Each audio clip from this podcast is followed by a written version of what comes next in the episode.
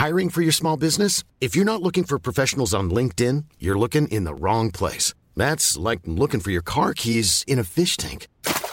LinkedIn helps you hire professionals you can't find anywhere else, even those who aren't actively searching for a new job but might be open to the perfect role. In a given month, over 70% of LinkedIn users don't even visit other leading job sites. So start looking in the right place. With LinkedIn, you can hire professionals like a professional. Post your free job on linkedin.com slash people today. Bonjour, bonjour à tous, bienvenue dans, dans Punchline. Merci d'être avec nous sur CNews. On est ensemble jusqu'à 20h pour décrypter l'actualité avec Régis Le Sommi, grand reporter. Merci d'être avec nous, Régis. Bonsoir. Euh, bonjour, bonsoir. Il fait tellement chaud et tellement. On sait l'été, on peut dire bonjour à 17h. Vous avez raison, Régis. Et on est bien en, en plateau. J'espère que vous êtes bien installés chez vous et que vous êtes au frais, surtout dans ce mois de juillet, le troisième mois de juillet le plus chaud de l'histoire depuis les relevés de, de Météo France. On est avec Frédéric Valtou, député Horizon de Seine-et-Marne. Bonsoir, merci d'être avec nous. Président de la Fédération hospitalière de France. On parlera des hôpitaux, des urgences. On écoutera le, le ministre de la Santé et on sera aussi avec Jean-Paul Hamon, médecin généraliste, un peu plus tard dans, dans l'émission. Grégory Joron, bonsoir. Merci d'être avec nous, secrétaire général unité GP Police. On va parler euh, avec vous de ce qui s'est passé notamment à Limoges et dans la ville de Sevran. Euh, C'est guet-apens euh, tendu euh, aux policiers et aux pompiers. Pour l'heure, rappel des titres avec Vincent Farandez et on commence notre discussion dans quelques secondes. Et elle a une cette explosion à la poudrerie de Bergerac, une usine classée Céveso. Les secours sont sur place. Plusieurs victimes sont à déplorer, plusieurs blessés, dont un grave. Le sous-préfet est sur place. Les forces de l'ordre ont bouclé le quartier. Je vous propose d'écouter le maire de la ville. Il était 13h50 lorsque sur la ville on a ressenti une déflagration et donc beaucoup d'appels téléphoniques vers l'hôtel de ville, vers les postes de, secours. Immédiatement, les forces de police municipale, les forces de pompiers, les services de l'État se sont rendus sur place. Et il s'agit du bâtiment 75 à l'intérieur du site Eurenco de l'entreprise Manuco qui fabrique de la nitrocellulose, en tout cas qui, travaille la nitrocellulose. Et donc dans le cadre de cette maintenance, il y a eu une déflagration, une explosion euh, qui a soufflé une, partie quand même du, du, toit du bâtiment, mais également le bâtiment euh, à l'arrière. Pendant ce temps, la sécheresse, elle aussi, touche tout le territoire. Selon les spécialistes, la situation ne devrait pas s'améliorer dans l'immédiat, bien au contraire, car le record absolu de sécheresse des sols superficiels pourrait être battu. L'usage de l'eau est notamment restreint dans l'Essonne. Voyez ce reportage de Geoffrey Defebvre avec Sacha Robin.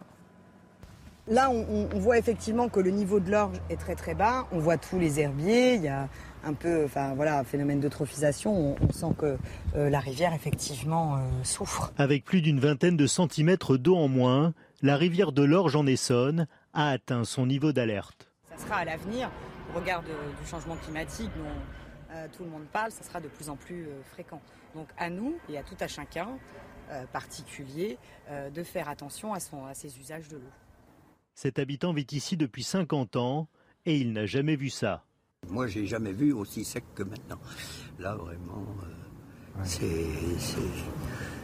la catastrophe un peu en général. On avait la, la, chance ces années passées de profiter de tout à profusion et aujourd'hui, euh, il va falloir quand même changer un petit peu nos points de vue sur les consommations d'eau et de, de tout. Et c'est désormais toute la région qui a été placée en vigilance sécheresse par la préfecture d'Île-de-France. Tous les franciliens sont donc invités à restreindre leurs usages domestiques de l'eau. En Ille-et-Vilaine, dans la région de Rennes, les urgences de quatre hôpitaux sont contraints de fermer la nuit pendant le mois d'août. La faute à un manque de personnel disponible. C'est une première pour ce territoire. Le ministre de la Santé a annoncé que la revalorisation du travail de nuit, doublée à partir de juillet, pourrait être prolongée après le 30 septembre. On l'écoute. Ce qui m'importe beaucoup dans les mesures d'été, c'est que c'est la première fois que dans un texte réglementaire, on reconnaît la notion de pénibilité, et en particulier la pénibilité du travail de nuit. Parce qu'on sait que médicalement, ça entraîne des complications. Donc déjà, on reconnaît cette pénibilité. Comme toutes les mesures euh, que j'ai prises là pour cet été, elles sont suivies, elles vont être évaluées pour fin septembre. Les mesures qui sont efficaces, qui donnent satisfaction, on les poursuivra. Les mesures qui n'auront pas été efficaces ou qui n'auront pas donné satisfaction, on les arrêtera. La nouvelle vague de chaleur pourrait avoir des conséquences sur la production d'électricité. EDF pourrait être contraint d'abaisser sa production nucléaire dans les prochains jours, peut-être même d'arrêter un réacteur de la centrale du Tricastin à cause notamment de la température élevée des fleuves. Et puis enfin, c'est un fléau qui revient tous les étés, cette année encore. Les animaux de compagnie sont massivement abandonnés, notamment sur les routes. Les 63 refuges de la SPA sont déjà saturés. Pour gérer cet afflux, la Fondation 30 millions d'amis a versé plus d'un million d'euros à des refuges indépendants dans toute la France. Voilà donc pour l'actualité. Merci euh, Vincent Fernandez et à tout à l'heure pour un nouveau point sur l'actualité. On essaiera de joindre euh, le maire de, Bergerac pour en faire le point euh, sur cette explosion d'une poudrerie dans cette ville. Il y a des, blessés, les forces d'intervention sont sur place. On est également, je vous ai présenté nos invités tout à l'heure en plateau, mais nous sommes également avec Philippe Ballard, député Rassemblement national de l'Oise depuis les jardins de l'Assemblée nationale, semble-t-il. Si voilà, ma vue est, bonne. Merci Philippe Ballard euh, d'être avec nous. On va commencer par ce sondage réalisé par l'Institut CSA pour CNews. Faut-il expulser les imams de nationalité étrangère au discours anti-républicain. Cela fait bien évidemment référence à la décision de Gérald Darmanin, ministre de l'Intérieur, d'expulser euh, cet imam des Hauts-de-France pour multiples propos anti-républicains. Vous répondez oui à 91% et non à 9%. Ce résultat est donc plutôt euh, consensuel. Total gauche, et c'est là peut-être qu'il y a matière à débat et on verra ce que vous en dites sur ce plateau. Un peu moins euh, à dire oui, 86%, total droite 98%, total centre 97%. Euh, voilà, en fonction des euh, sensibilités politiques de, chacun. Mais cela fait plutôt consensus, Régis Le Sommier. oui, les Français sont majoritaires à dire qu'il faut expulser ces imams de nationalité étrangère au discours anti-républicain. Bah écoutez, il suffit de se référer aux, propos de ces imams. C'est pas très difficile euh, d'y accéder. D'ailleurs, celui euh, Hassan Iqwisen, celui qui est d'ailleurs recherché actuellement puisqu'il est expulsable et mmh. euh, qui devrait expulser, être expulsé, mais apparemment il a, il a pris le maquis, on dira. Euh, en tout cas, euh, il suffit de, voilà, de, de, de voir leurs propos. Il y a eu l'imam de Brest qui, qui, disait que si on écoutait de la musique, on risquait de se transformer en cochon. Enfin, mmh. euh, voilà, les, les, les, discours ne manquent pas sur leur façon d'essayer d'orienter, et souvent d'ailleurs dans des prêches qui sont destinés à des fidèles ou euh, à l'éducation des jeunes également. Donc, bon, c'est des discours qui ont été répétés depuis des années. Euh, ces imams sont identifiés. La question, c'est euh, pourquoi sont-ils encore sur le territoire français? Euh, À partir du moment où celui-là, en l'occurrence, quand il a atteint, j'écoutais tout à l'heure une comment un, reportage sur lui qui, qui expliquait que quand il a atteint la nationalité à, 18 ans, il a eu le choix de, de, de il devenir français. sa nationalité française. Il n'a pas voulu. Donc, qu'est-ce que fait cette personne hmm. sur le territoire français? Enfin, je veux dire, c'est tout simplement du bon sens euh, de se dire que même de sa part, à partir du moment où on ne veut pas devenir français, euh, quel est l'intérêt de rester dans un pays dont on, euh, auquel on n'adhère pas aux lois, à l'esprit, aux valeurs? Dans ce cas-là, euh, s'il y a d'autres pays qui, lui semblent plus euh, appropriés, qu'il aille en Afghanistan, par exemple. en ce moment, il aura vraiment euh, tout ce qu'il faut et qui ça correspondra à peu près à ce qu'il pense. Pays que, que vous connaissez bien, Régis, pour y avoir tourné de nombreux reportages.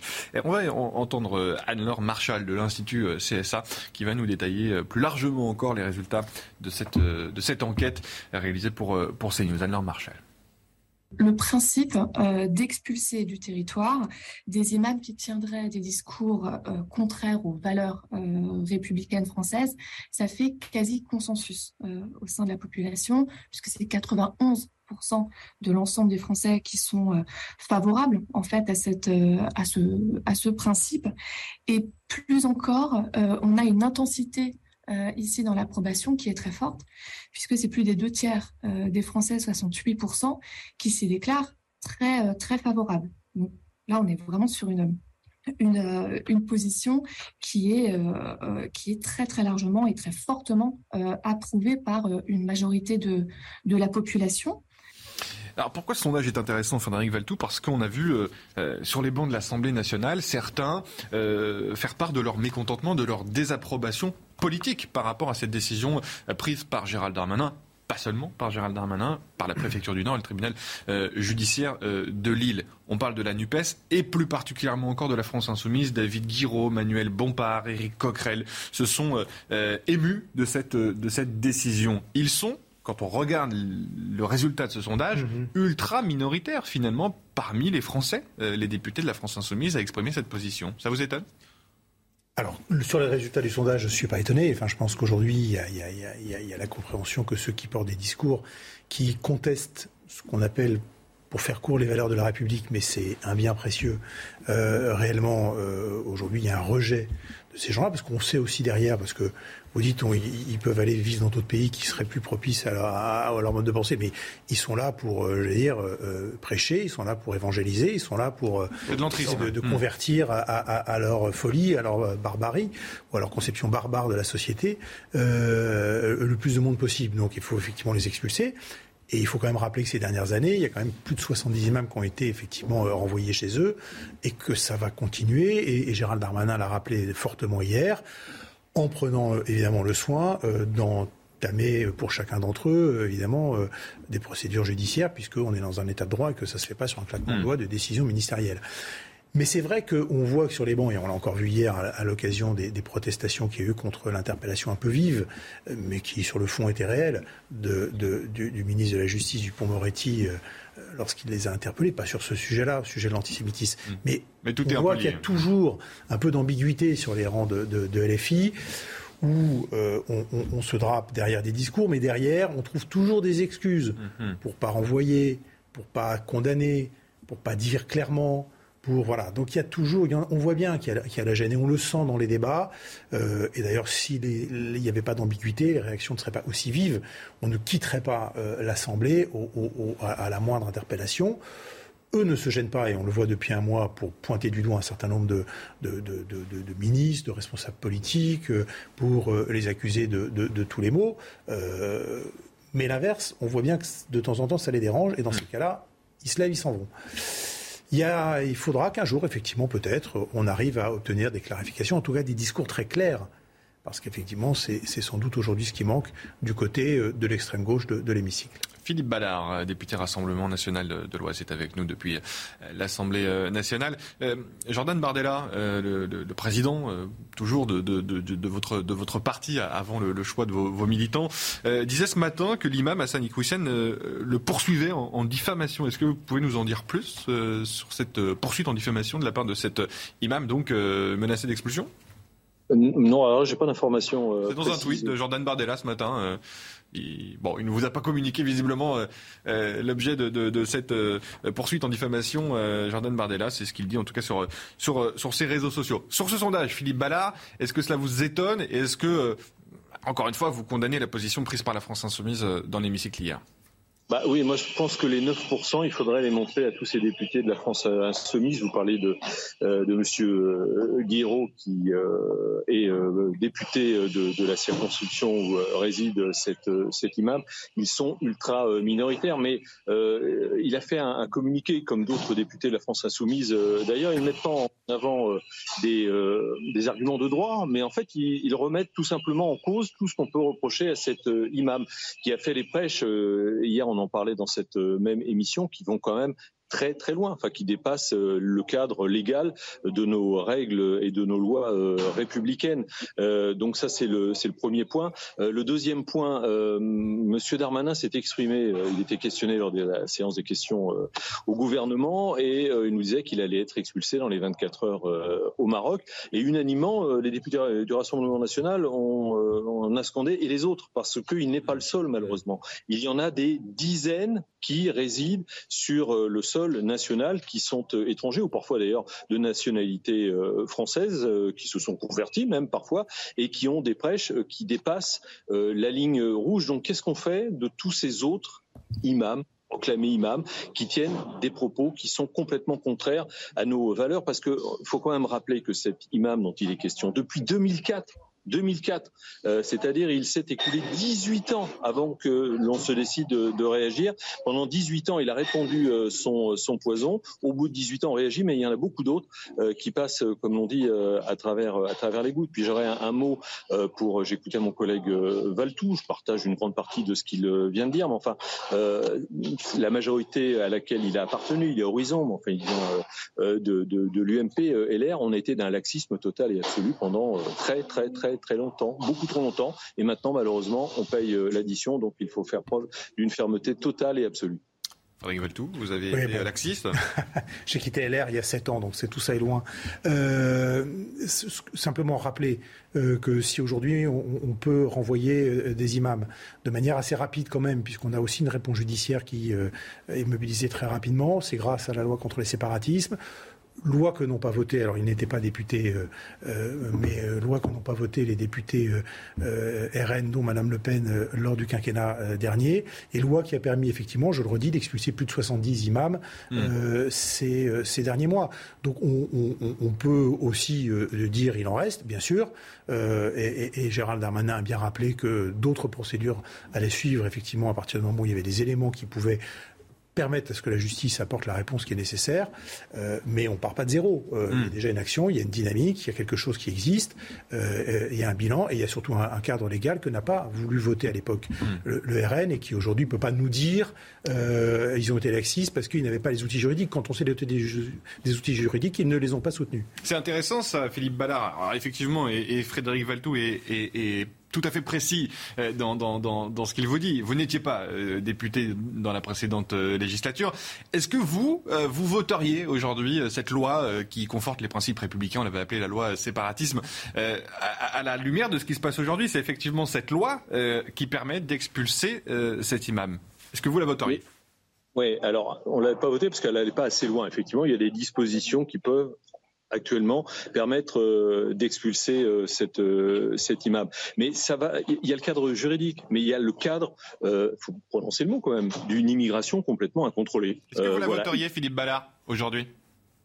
Ah ben, cette disposition qui permet effectivement d'expulser euh, quelqu'un, parce qu'il faut, vous commenciez à le rappeler, en fait, c'est quelqu'un qui est né en France, donc qui avait la nationalité française et qui a ses 18 ans, parce que son père lui demandait et que lui était d'accord, à abandonner la nationalité française pour reprendre euh, la nationalité euh, marocaine. Donc ça permet de l'expulser puisqu'il est ressortissant marocain et que le Maroc a donc donné son accord. Donc oui, c'est une disposition intéressante, mais qui ne va pas assez loin parce qu'on lutte pas, on va pas au fond du problème. Le fond du problème, c'est de ne pas avoir sur le territoire national euh, ces prêcheurs de haine qui nous viennent de pays, qui nous viennent de Turquie, qui nous viennent du Pakistan, qui nous viennent des Comores, qui nous viennent euh, du, euh, du Maghreb. Ça fait partie de la loi séparatisme justement pour lutter contre les prédicateurs étrangers dans les mosquées françaises. Ça fait partie de la loi et c'est d'où l'intérêt de, je pense, ma question, c'est est-ce que le, le RN s'est trompé lors de la précédente législature en ne votant pas cette, cette loi, ce dispositif? Il n'y avait pas assez de dispositifs dans cette loi. Voilà, d'où euh, d'où ce, de ce refus. On, on, on, se donne un petit peu bonne conscience. Alors effectivement, il y a une disposition qui permet aujourd'hui de l'expulser, mais on se donne bonne conscience. Voyez-vous, on a gonflé les muscles, on est allé, euh, on est très ferme, mais on va pas assez loin. Euh, encore une fois, et ce qui permettrait de ne pas avoir euh, ce genre d'individus sur le territoire national, c'est soit de les expulser dès à la première incartade. On rappelle quand même 2004 les premiers mmh, prêches mmh. qui, qui ne sont pas conformes à notre législation et puis euh, voilà, tout simplement arrêter ce flux migratoire complètement incontrôlé. On va rappeler quand même que l'an passé, on a encore, que ce soit les titres de séjour, les demandes d'asile, les demandes d'asile, c'est très bien, sauf que quand on est débouté, eh bien on reste quand même sur le territoire national parce que les personnes ne sont pas expulsées et on parle même pas des clandestins qui sont entre 700, 900 000, on ne sait même plus, euh, un million euh, en France. Voilà, le fond du problème, il est là.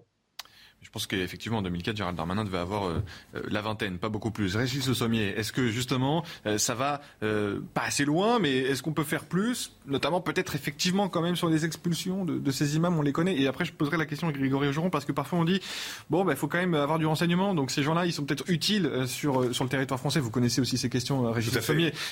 Aujourd'hui, on, on, écoute aussi ce qui se passe dans, dans ces dans mosquées. les mosquées, voilà. bien sûr, bien sûr. Il faut expulser tout le monde au risque de perdre la trace de, de, de, de ces imams radicalisés bah, C'est de, savoir euh, un petit peu la portée de, leur discours. C'est quelle, influence, c'est quelle... Euh, effectivement, si euh, ces, imams permettent de, nous permettent en tout cas de, euh, de comment d'avoir une meilleure vision sur la radicalisation. Enfin, en tout cas, jusqu'à présent, on peut pas dire qu'on ait été extrêmement, comment dire, performant là-dedans, mmh. puisqu'on a vu que dans ce, dans, dans ce qui a été la, la période du califat de Daesh.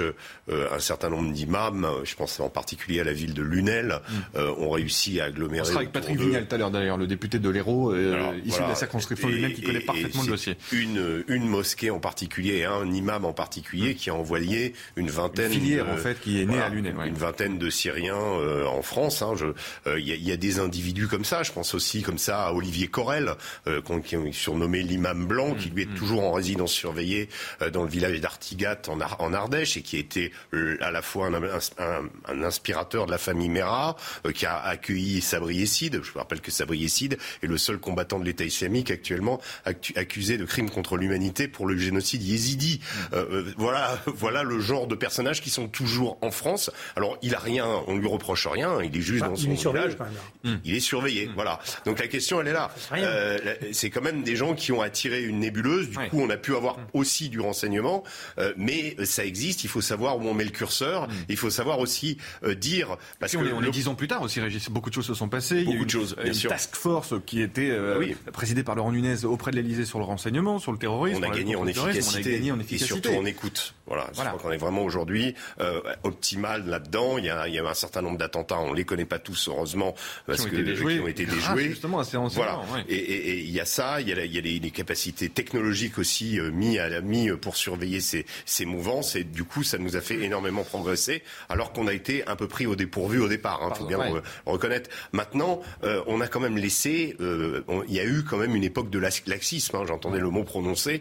Euh, on s'est quand même découvert avec une cinquième colonne chez nous, mmh. avec tous ces, toute cette nébuleuse d'imams, de radicaux, etc.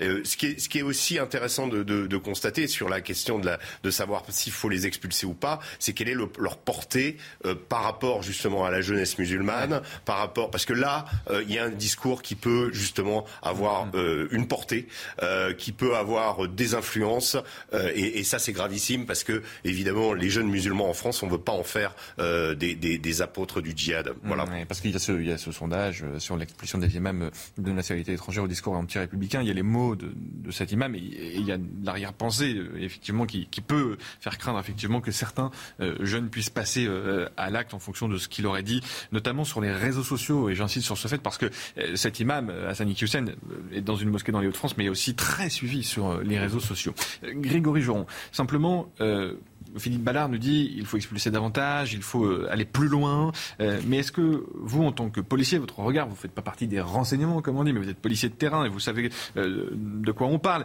Est-ce qu'il faut finalement garder un œil, garder les oreilles surtout sur ces personnes, on parle des fichiers par exemple, pour éviter ce, risque d'attentat, d'attaque sur le sol national?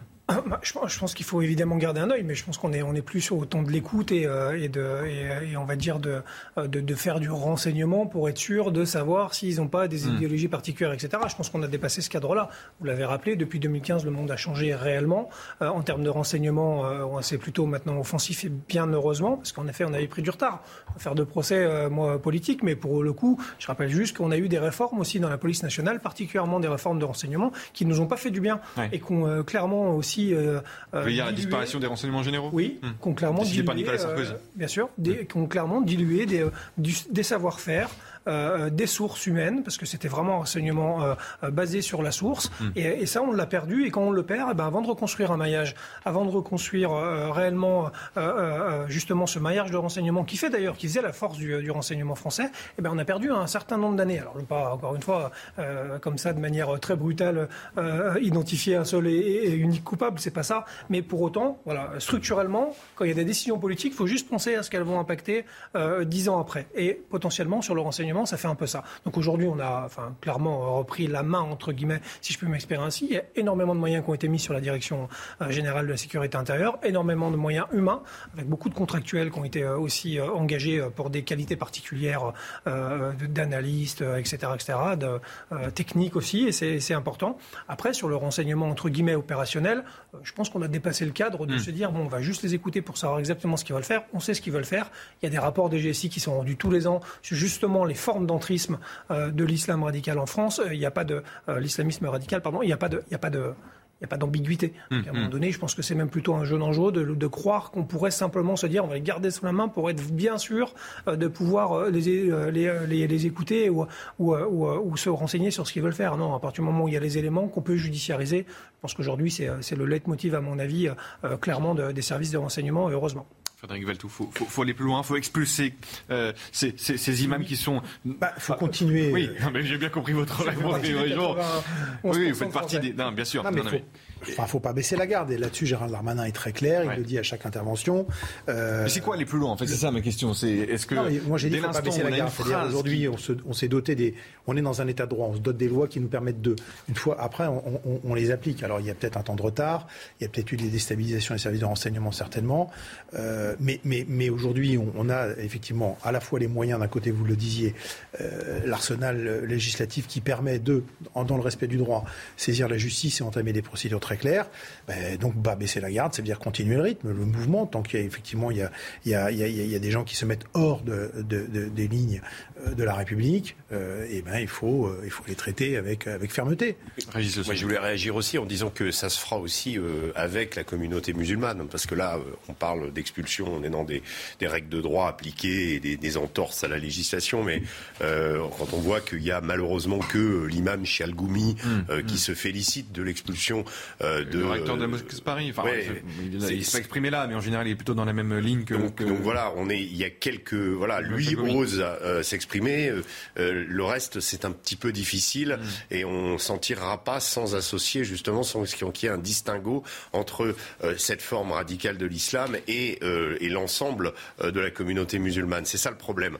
je pense que c'est aussi, là aussi, il y a des, un travail à faire au niveau de l'islam de France, au niveau, je sais qu'il y a eu mm. une quantité de réformes qui ont été euh, tentées et que chaque gouvernement euh, s'y attelle et se casse les dents dessus. Euh, il faut le, reconnaître malheureusement.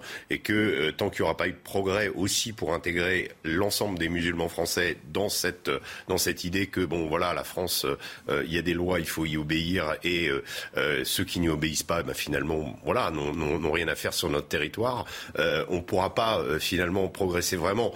il, faut, il faut le faire comprendre ce message, que ce message est vraiment euh, destiné à cette frange radicale et non pas à l'ensemble de la pratique euh, de l'islam en France. Philippe Ballard, vous allez dire je suis obsessionnel, mais vous demandez euh, que la majorité, que le gouvernement est plus loin. Maintenant que vous êtes député, si Gérald Darmanin à la rentrée vous voulez aller plus loin. Est-ce que vous, vous voteriez cette fois-ci euh, des textes qui, iraient dans, ce sens? Vous, maintenant, député Rassemblement National, euh, doté d'un groupe euh, avec 89 députés, la donne a changé aussi de votre côté de, de l'hémicycle. Est-ce que vous, maintenant, vous vous mettriez dans une posture constructive? Ben, on, l'a dit, Marine Le Pen euh, l'a dit, et on le dit tous les jours, on incarne une opposition ferme euh, et constructive. Euh, donc on sait que Gérald Darmanin va présenter un projet de loi sur l'immigration, on va regarder ce qu'il y a dedans, mais à partir du moment où il y a des mesures qui permettent de réguler le flux migratoire, d'expulser des gens qui sont en situation irrégulière, on le votera. Mm. Le tout après, c'est de le faire, si vous voulez. C'est très bien, parce que des lois, il y en a beaucoup déjà. Hein. le problème, c'est qu'elles ne sont pas appliquées. Donc ces textes, on les votera, mais on demandera qu'elles soient soit appliqué. Vous savez, on vient à l'instant là, enfin, il y a, il y a une demi-heure de voter euh, le projet de loi sur le pouvoir d'achat. On a voté pour, comme quoi euh, on incarne bien une imposition ferme euh, et constructive. Il ne va pas assez loin, le compte n'y est pas, et de loin, mais tout ce qui est bon pour les Français, eh, eh bien, nous le prenons et nous votons pour. Voilà, c'est pas plus compliqué que ça. Frédéric Valtou, c'est quoi la position aujourd'hui de la majorité présidentielle quand vous entendez un député du Rassemblement euh, national dire bah, on votera ce qui va dans le bon sens, ça a été fait sur le pouvoir d'achat, ça pourrait être fait sur l'immigration? Ça prouve déjà une chose. C'est une bonne chose. Philippe Ballard, et c'est pas du tout, euh, c'est pas du tout euh, une, pique que je lui lance, mais je, je, souligne juste que si jamais il y avait eu ce Rassemblement national nouveau, entre guillemets, tel qu'il est décrit là, et tel que Marine Le Pen effectivement le souhaite depuis quelques semaines, ça veut dire que cette loi sur le séparatisme dont on nous a dit tout à l'heure que il y avait des choses, mais ça n'allait pas assez loin, et c'est pour ça qu'elle n'a pas été votée. Cette loi, elle aura été votée donc par les députés RN, puisque mm. finalement, il y avait des choses. Et ça a été dit pendant le débat sur le pouvoir d'achat, finalement, même si ça va passer loin, on prend ce, on prend ce qu'il y a. Euh, et, effectivement, ça a amené les, députés RN, comme ça vient d'être dit, à, voter au final ce, projet de loi. Écoutez, de toute façon, je crois qu'on est dans une situation politique de, de majorité relative, et donc euh, il va y avoir la recherche, si ce n'est de consensus, en tous les cas, d'essayer de faire des textes d'abord les, les, moins nombreux possibles parce qu'on ne pas se hmm. mettre en risque en Mais vous prenez ce qu'il y a à prendre, y compris les voies du Rassemblement national Non, non, je ne parlais pas de ça. Je parle des mesures, des dispositions qui sont dans hmm. les textes, qui effectivement peuvent trouver dans l'échiquier politique euh, euh, le soutien le plus, le plus large possible. Ça ne veut pas dire qu'on va faire la, course euh, à, la carotte et, hmm. pour séduire tout le monde. On reste dans le champ, j'allais dire, de, des mesures qui paraissent, qui paraissent bonnes, mais il peut dire, y avoir des, des idées intéressantes chez les uns et chez les autres. Enfin, on, est quand même tous des hommes et des femmes engagés pour l'intérêt général, de bonne volonté. On essaie de trouver des solutions concrètes. Philippe Ballard, vous restez avec nous si vous le pouvez. On va marquer une pause, la première pause dans, cette émission. Je signale pour terminer sur ce thème que Gérald Darmanin, le ministre de l'Intérieur, sera mon invité demain, exceptionnel, pendant 45 minutes à partir de 8h15. Soyez bien avec nous. Euh, demain sur CNews, interview exceptionnelle de Gérald Darmanin qui reviendra euh, notamment sur ces expulsions euh, d'imams au, discours anti-républicain. On marque cette pause et on revient tout de suite dans quelques minutes. Restez bien sur Punchline. De retour sur CNews, on vous a pas quitté très longtemps, euh, messieurs. Euh, la pause fut courte, l'occasion pour nous de retrouver Vincent Fernandez pour le rappel des titres. Et on, poursuit nos, débats avec vous, messieurs, et Philippe Ballard qui nous attend depuis l'Assemblée nationale. Vincent Fernandez. L'Assemblée nationale a donné son feu vert cet après-midi pour le premier volet de mesures en faveur du pouvoir d'achat. Le texte prévoit une augmentation de 4% des pensions de retraite notamment ou encore le plafonnement des loyers à 3,5%. Les suites de cette explosion à la poudrerie de Bergerac, une usine classée Céveso. Plusieurs blessés sont à déplorer, dont un grave. L'origine de l'explosion est pour le moment indéterminée. Un périmètre de sécurité a été établi autour du site. C'est aujourd'hui le pic de la vague de chaleur qui traverse le pays. Les 26 départements déjà placés en alerte orange aujourd'hui le seront aussi demain. Néanmoins, c'est plutôt une bonne nouvelle. Quelques averses sont à prévoir dans le nord-ouest. Des orages feront également leur apparition. Merci beaucoup Vincent. À tout à l'heure pour un, nouveau point sur, euh, sur l'actualité. Les euh, violences contre les, les, policiers, on va en parler notamment avec vous, euh, Grégory Joron.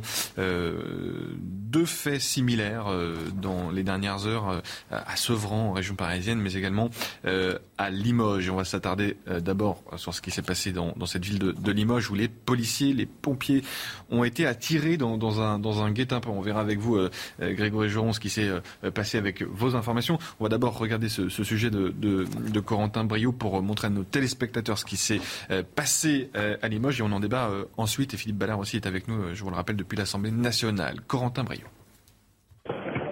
Sur cette vidéo, on entend les tirs de mortier d'artifice et les cocktails Molotov tirés par des jeunes cagoulés. Pompiers et policiers sont ciblés, alors qu'ils interviennent pour un véhicule incendié dans ce quartier sensible de Limoges dans la nuit de lundi à mardi.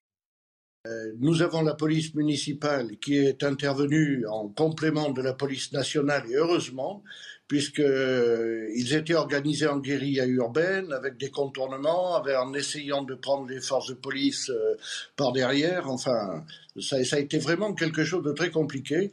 Et ce qui me fait peur et ce qui m'inquiète, c'est que c'est très organisé. La nuit dernière, de nouveaux affrontements ont eu lieu et un policier a été légèrement blessé par un tir de mortier.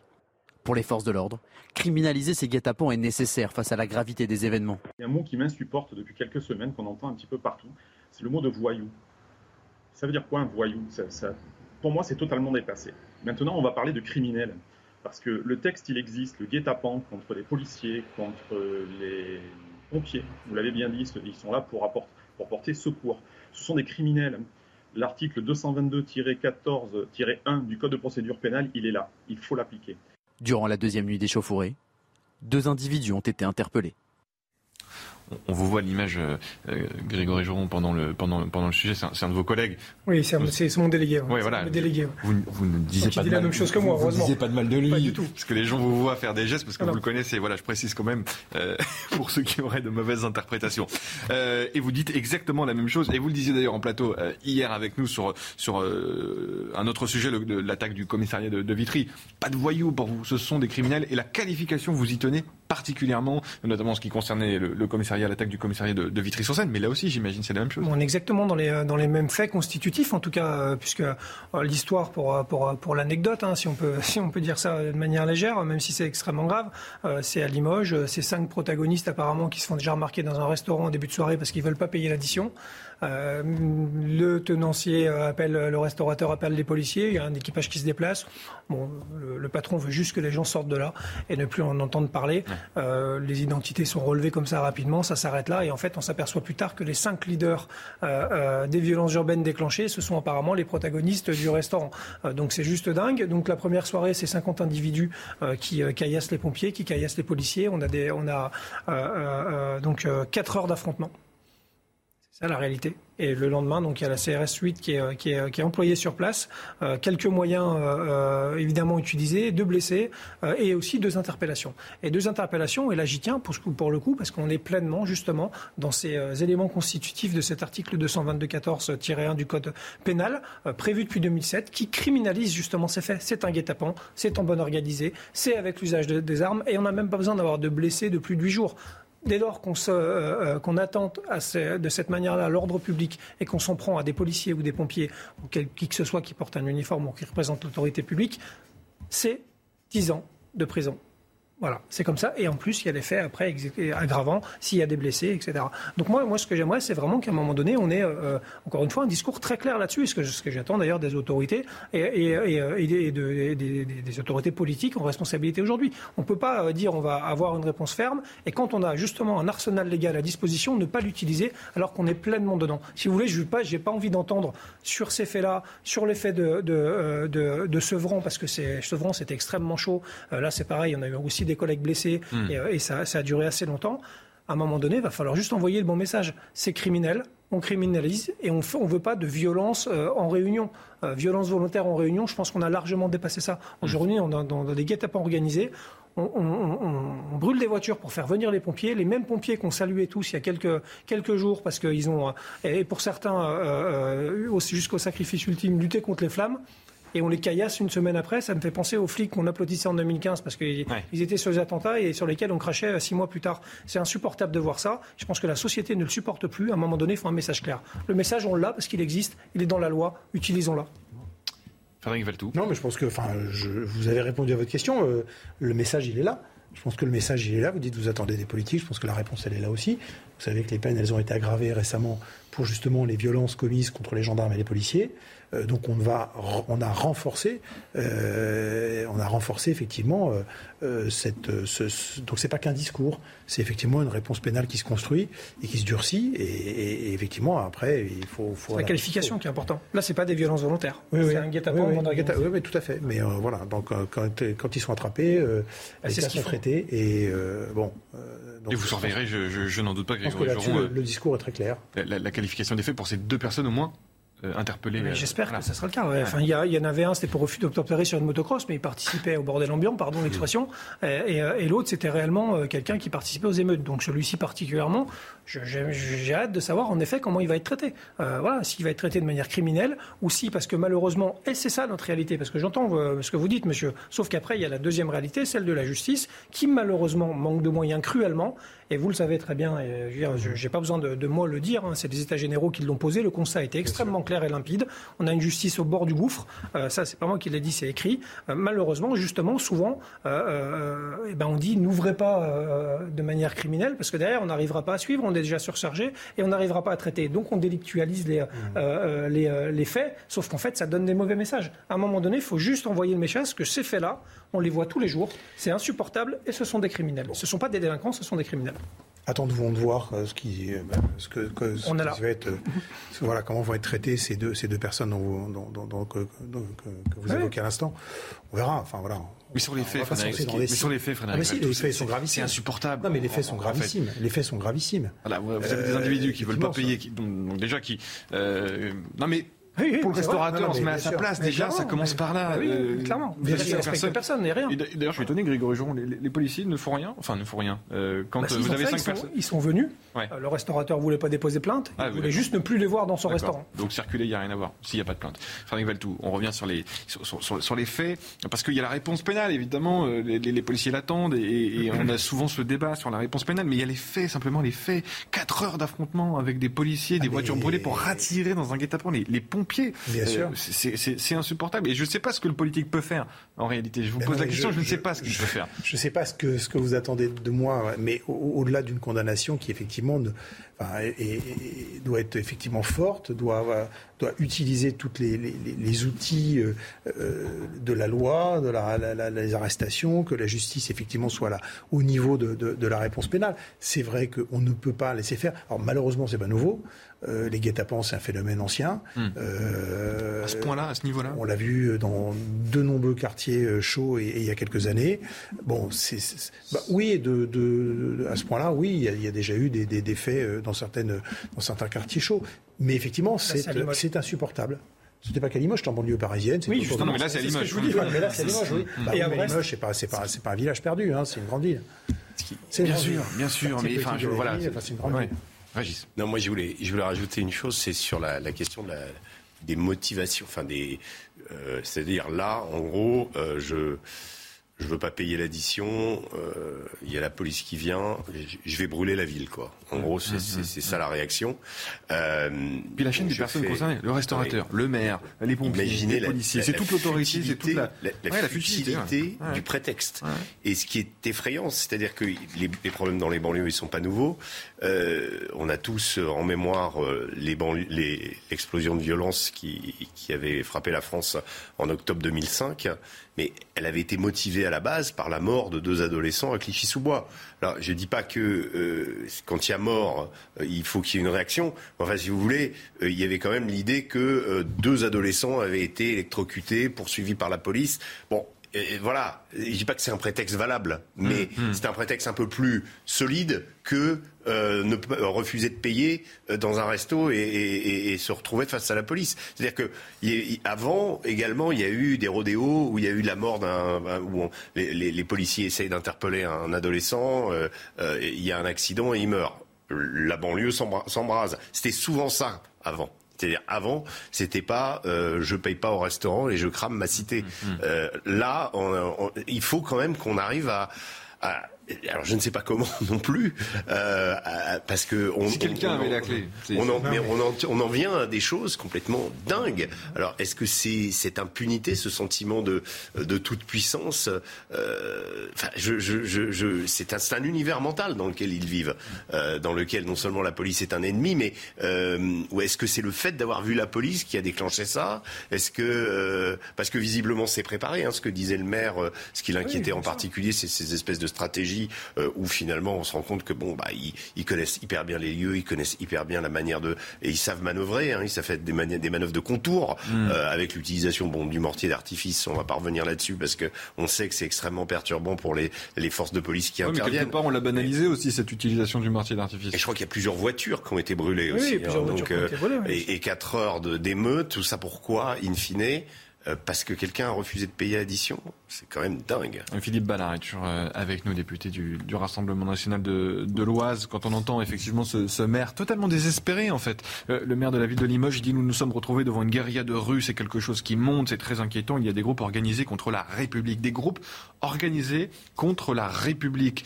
Euh, c'est le maire, les Républicains, qui, qui, déclare ça sur CNews ce matin. Et, et, encore une fois, ni la majorité, ni vous-même, j'en suis sûr, Monsieur Ballard, vous avez une solution magique, mais, on ne peut que condamner et s'indigner. Alors peut-être que vous avez une solution, mais allez-y, Philippe Ballard. Mais euh, il faudra peut-être travailler ensemble. Justement, l'Union nationale est, nécessaire peut-être sur ces sujets.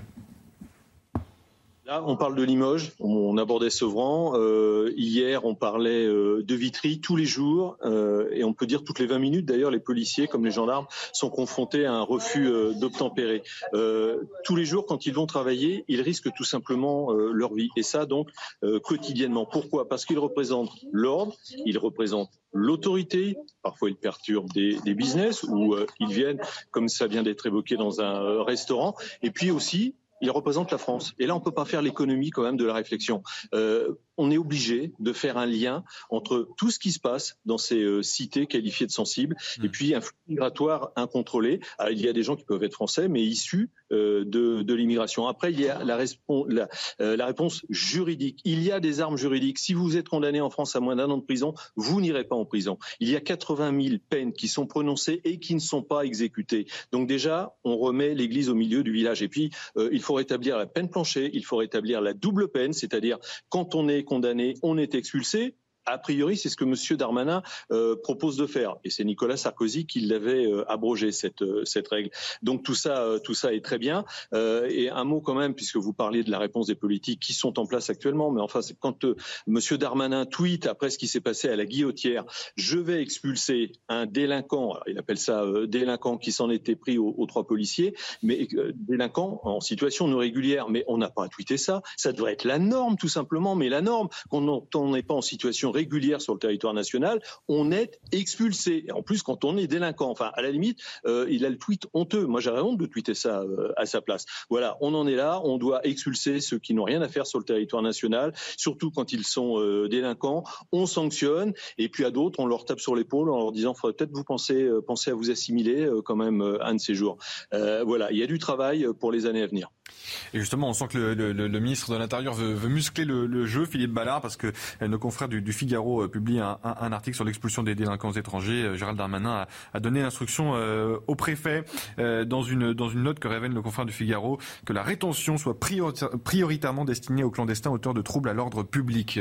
Frédéric ça va dans le sens de, de, ce que demande une certaine partie de l'opposition, et a commencé par Philippe Ballard. on va mettre le paquet sur la rétention et l'expulsion des délinquants C'est ce que veut Gérald Darmanin dans une note. Ouais, mais là encore, enfin, je veux dire, il y a, on part pas de zéro. Hmm. Euh, il y a eu 3000 expulsions euh, euh, depuis un an pour des, effectivement, des cas d'étrangers, effectivement, qui avaient, qui avaient été pris après des actes de violence ou des incivilités, etc. Donc c'est sans doute, on peut toujours aller plus loin. Sur 62 000 au QTF. Non, mais on, on 3 000 oui, oui, sur 62 000. Bah, oui, mais les mesures d'expulsion, elles sont très difficiles. Je sais bien, mais c'est peu. Quand on connaît la réalité des choses, il faut aussi que le pays d'accueil, etc. Enfin, c'est pas, c'est pas juste. C'est que l'Allemagne a avion 70% et la Grande-Bretagne pareil. Euh, Nous, on est, on est à 8%. Non, mais il y a toujours. C'est quand même un constat d'échec pour vous. C'est pas un constat d'échec.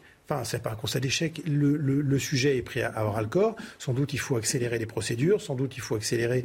Euh, et, vous le disiez, c'est dit à l'instant dans, l'interview que, que, que, donne le, le, Gérald Darmanin demain dans Figaro et dans Figaro parle. Euh, il y a déjà, voilà, il y a, des mesures qui vont être prises à, la rentrée. On s'adapte aussi à, la situation, mais on part pas d'une feuille euh, qui est complètement blanche. On peut toujours voir effectivement ce qui va pas. Et à ce jeu-là, on peut continuer pendant un siècle à faire des plateaux télé en disant oui, mais là il y a un fait divers, oui, mais là ça va pas, mais là, le mm. chiffre est pas bon, etc. Puis aussi, il peut voir là, qu'il y a des dynamiques, il a des prises en compte. On l'a dit tout à l'heure pour le renseignement, on l'a dit tout à l'heure pour effectivement les moyens donnés euh, à la police. Euh, sur la justice, il y a encore du boulot à faire. Vous avez raison. On le sait. Je pense que tout le monde est conscient. Quand on parlera des urgences, on dira aussi qu'il y a des choses. Voilà. Mais on peut aussi appuyer là où effectivement il y a déjà des réponses qui sont apportées, parce que sinon on donne l'impression que euh, Gérald Darmanin passe ses journées à siffloter le nez en l'air, les mains dans les poches. Ce qui n'est pas le cas. Il y a une vraie action déjà de la police et il y a vraie, une vraie réponse. Il fait, il fait, beaucoup de tweets, mais c'est vrai que euh, bon, euh, partie du monde moderne. On, lui demandera, on posera la question à Gérald Darmanin euh, demain. Euh, aura des interviews, voilà, qui va revenir sur interview fleuve. Bah, il y a des choses à dire, hein, effectivement, et, Gérald Darmanin nous nous fera l'honneur d'être notre invité demain matin, et, et, et, on lui parlera de, de, tout ça, bien évidemment. Mais Grégory Joron, de tout ce dont on parle, et en l'occurrence euh, les OQTF, euh, les centres de rétention qui vont être euh, agrandis, si je comprends bien ce que dit Gérard Darmanin dans cette note, un, tiers de place supplémentaire dans les centres de rétention, ça va pas forcément changer la donne, par exemple, dans le cas de, Limoges, dans le cas de, de Sevran. On ne sait pas si ce sont des, délinquants étrangers, ça peut aussi être des Français qui s'attaquent aux policiers. Bien sûr, euh, évidemment, c'est pas ça va changer la donne. Après, c'est. C'est qu'on confond parfois un peu tous les sujets. Oui, alors après, je pense que tout est lié aussi. Euh, tout est global. 23% des, euh, des, détenus sont des détenus étrangers. Hmm. Si globalement on peut les expulser, ça fait aussi de la place pour des éventuellement des détenus français, parce qu'on sait malheureusement hmm. souvent que les magistrats jugent aussi avec un compteur devant eux et malheureusement souvent adaptent des peines ou aménagent des peines parce que ils, ne peuvent pas priver de liberté, tout simplement parce que la prison est, est, est rouge en, sur, en surpopulation carcérale. Ça, c'est aussi une de la magistrature euh, qui fait avec les moyens qu'on lui donne et, qui sont aujourd'hui extrêmement, euh, voilà, extrêmement pauvres. Euh, c'est, c'est, certain. Après, je rappelle que simplement, si on, met 30% de personnes en plus au CRA, il faut savoir que le ratio, c'est quand même important d'avoir en tête parce qu'on est toujours en train de regarder les effectifs de police. Pour une personne détenue administrativement et retenue administrativement, pardon, il faut 1,4 fonctionnaires. Euh, si on rajoute 100 euh, euh, places, il va falloir 140 fonctionnaires de plus. la direction centrale de la police aux frontières, qui s'occupe particulièrement des CRA, n'est plus pourvue en effectif depuis au moins deux ans quasiment, puisque toutes les sorties d'école sont pour la préfecture de police, pour les commissariats de sécurité publique en province, un petit peu pour les CRS, et, globalement, on a une direction centrale de la police aux frontières qui est, aujourd'hui en souffrance aussi d'effectifs, puisqu'elle n'a pas été renforcée. Donc, encore une fois, moi j'entends les priorités, sauf qu'en fait, pour la police, elles sont toutes tout est priorité. Mmh, c'est ce que vous disiez l'autre fois. Moi, j'ai une question pour vous. À, propos, on a beaucoup parlé de la ville de Lyon et notamment euh, Gérald Darmanin s'y est déplacé la semaine dernière. Euh, il a promis 100 euh, effectifs de police sur 3 enfin 300, donc 100 par mois. les 100 qui arrivent, ça va pas être affecté au nouveau CRA qui a été construit dans, la, dans, dans cette région. Eh ben, de toute façon, il va être obligé d'en mettre aussi au nouveau camp, parce qu'autrement, euh, sur place, je, on n'aura pas la formule magique. Ils sont censés être là pour justement régler les problèmes dans les. Ça, ça, sera forcément euh, dans cette enveloppe-là. Je ne vois pas euh, comment ça pourrait être autrement. Frédéric Valtou, est-ce que plus largement de, sur notre débat, si on élargit le, spectre, il y a une crise de l'autorité républicaine aujourd'hui en France? Les pompiers, les policiers, les médecins qui nous disaient la semaine dernière qu'ils se sentaient vulnérables aujourd'hui. Oui, mais il y, a, il y a un rapport à l'autorité, tout court, les professeurs. Euh, qui changent, mais qui n'est pas le fait que d'une partie de la population. Hum. Moi, je suis plus maire depuis euh, trois semaines, mais j'étais 16 ans maire. De Fontainebleau De Fontainebleau. Et je peux vous dire que euh, ça touche assez largement toutes les couches de la population. C'est un effet plus générationnel que de pointer du doigt tel ou tel. donc oui, il y a un rapport à l'autorité républicaine de fait, mais en tout cas à l'autorité tout court, qui, euh, qui aujourd'hui interroge, mais qui trouve des racines profondes, qui a un problème d'éducation, qui a un problème de, de partage de, et donc de compréhension des valeurs communes, qui a un problème de vivre ensemble et d'acceptation du vivre ensemble, de ce qu'impose le vivre ensemble. Il y a un problème d'individualisme forcené, et là je peux vous dire c'est à tous les étages de la société. Voilà, donc je ne veux pas euh, qu'on puisse euh, laisser entendre qu'il y a une partie de la population euh, qui porte tous les maux de la terre. Non, hmm. il, y a, généralement, et chez des gens très bien, chez des gens qui pourtant sont à l'opposé de, de, ce dont on parle depuis tout à l'heure, effectivement, beaucoup, pas, je ne veux pas généraliser complètement non plus, mais il y a, oui, il y a globalement une montée euh, d'un individualisme qui pousse à la, à la remise en cause de l'autorité, très clairement. Pour autant, euh, euh, il faut peut-être aussi se, dire les choses, euh, Régis Le. Il faut peut-être avoir un, parler vrai aujourd'hui, sans tabou, sans filtre. Et d'ailleurs, Gérald Darmanin utilise parfois ce langage de, vérité. Ça lui reproche, y compris parfois dans, la majorité et plus largement à gauche, dans, l'opposition. C'est parfois salué par certaines oppositions aussi. Gérald Darmanin est sur une ligne de crête parfois dans son discours, une position d'équilibriste dans la majorité présidentielle. Mais il a tendance à avoir ce langage de vérité. Ce que on reprochait aussi parfois au président de la République sur ces sujets, d'avoir un manquement, d'avoir un euh, des lacunes sur ce sujet du, régalien, du sécuritaire bah, le, président de la République, on ne l'entend pas. Donc euh, c'est assez salutaire d'avoir de, Gérald Darmanin. Et moi, je vais certainement pas lui reprocher ce langage de vérité, ni les actes qu'il prend, même si je les trouve un peu tardifs. Hein. Ça fait quand même deux ans qu'il est euh, ministre de l'Intérieur. Donc je trouve que même si des choses ont été faites, là, il semble y avoir une accélération. Vous parlez de son interview demain dans le Figaro qui va accentuer justement les questions, les problématiques d'immigration. C'est quand même de son ressort. Tant mieux, prenons acte. Maintenant, pour ce qui est du président de la République, je regrette infiniment que dans le discours euh, du 14 juillet, le mot sécurité ait à peine été prononcé et que euh, pendant la campagne électorale, y compris pendant le débat contre Marine Le Pen, les problématiques sécuritaires ont été mises de côté. Donc là, il y a vraiment besoin de savoir si euh, le, le, comment, le deuxième quinquennat d'Emmanuel Macron va avoir comme cap ces questions régaliennes dont hmm. vous parlez, euh, j'en suis pas tout à fait sûr. Parce que, en tout cas, l'agenda à la rentrée est, chargé. Oui. Et vous croyez que quand Gérald Darmanin, pardon, mais quand vous croyez que quand Gérald Darmanin prend la parole publiquement pour annoncer un certain nombre de choses. C'est ce que j'allais dire, il y a forcément une décision.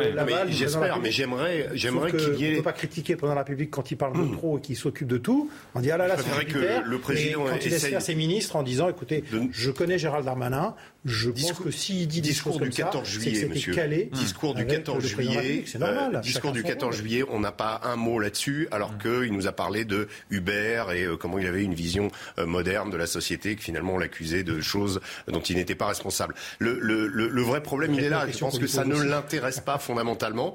Et, et, bon, ça fait partie quand même de ses prérogatives. En France, il y a un, exécutif fort.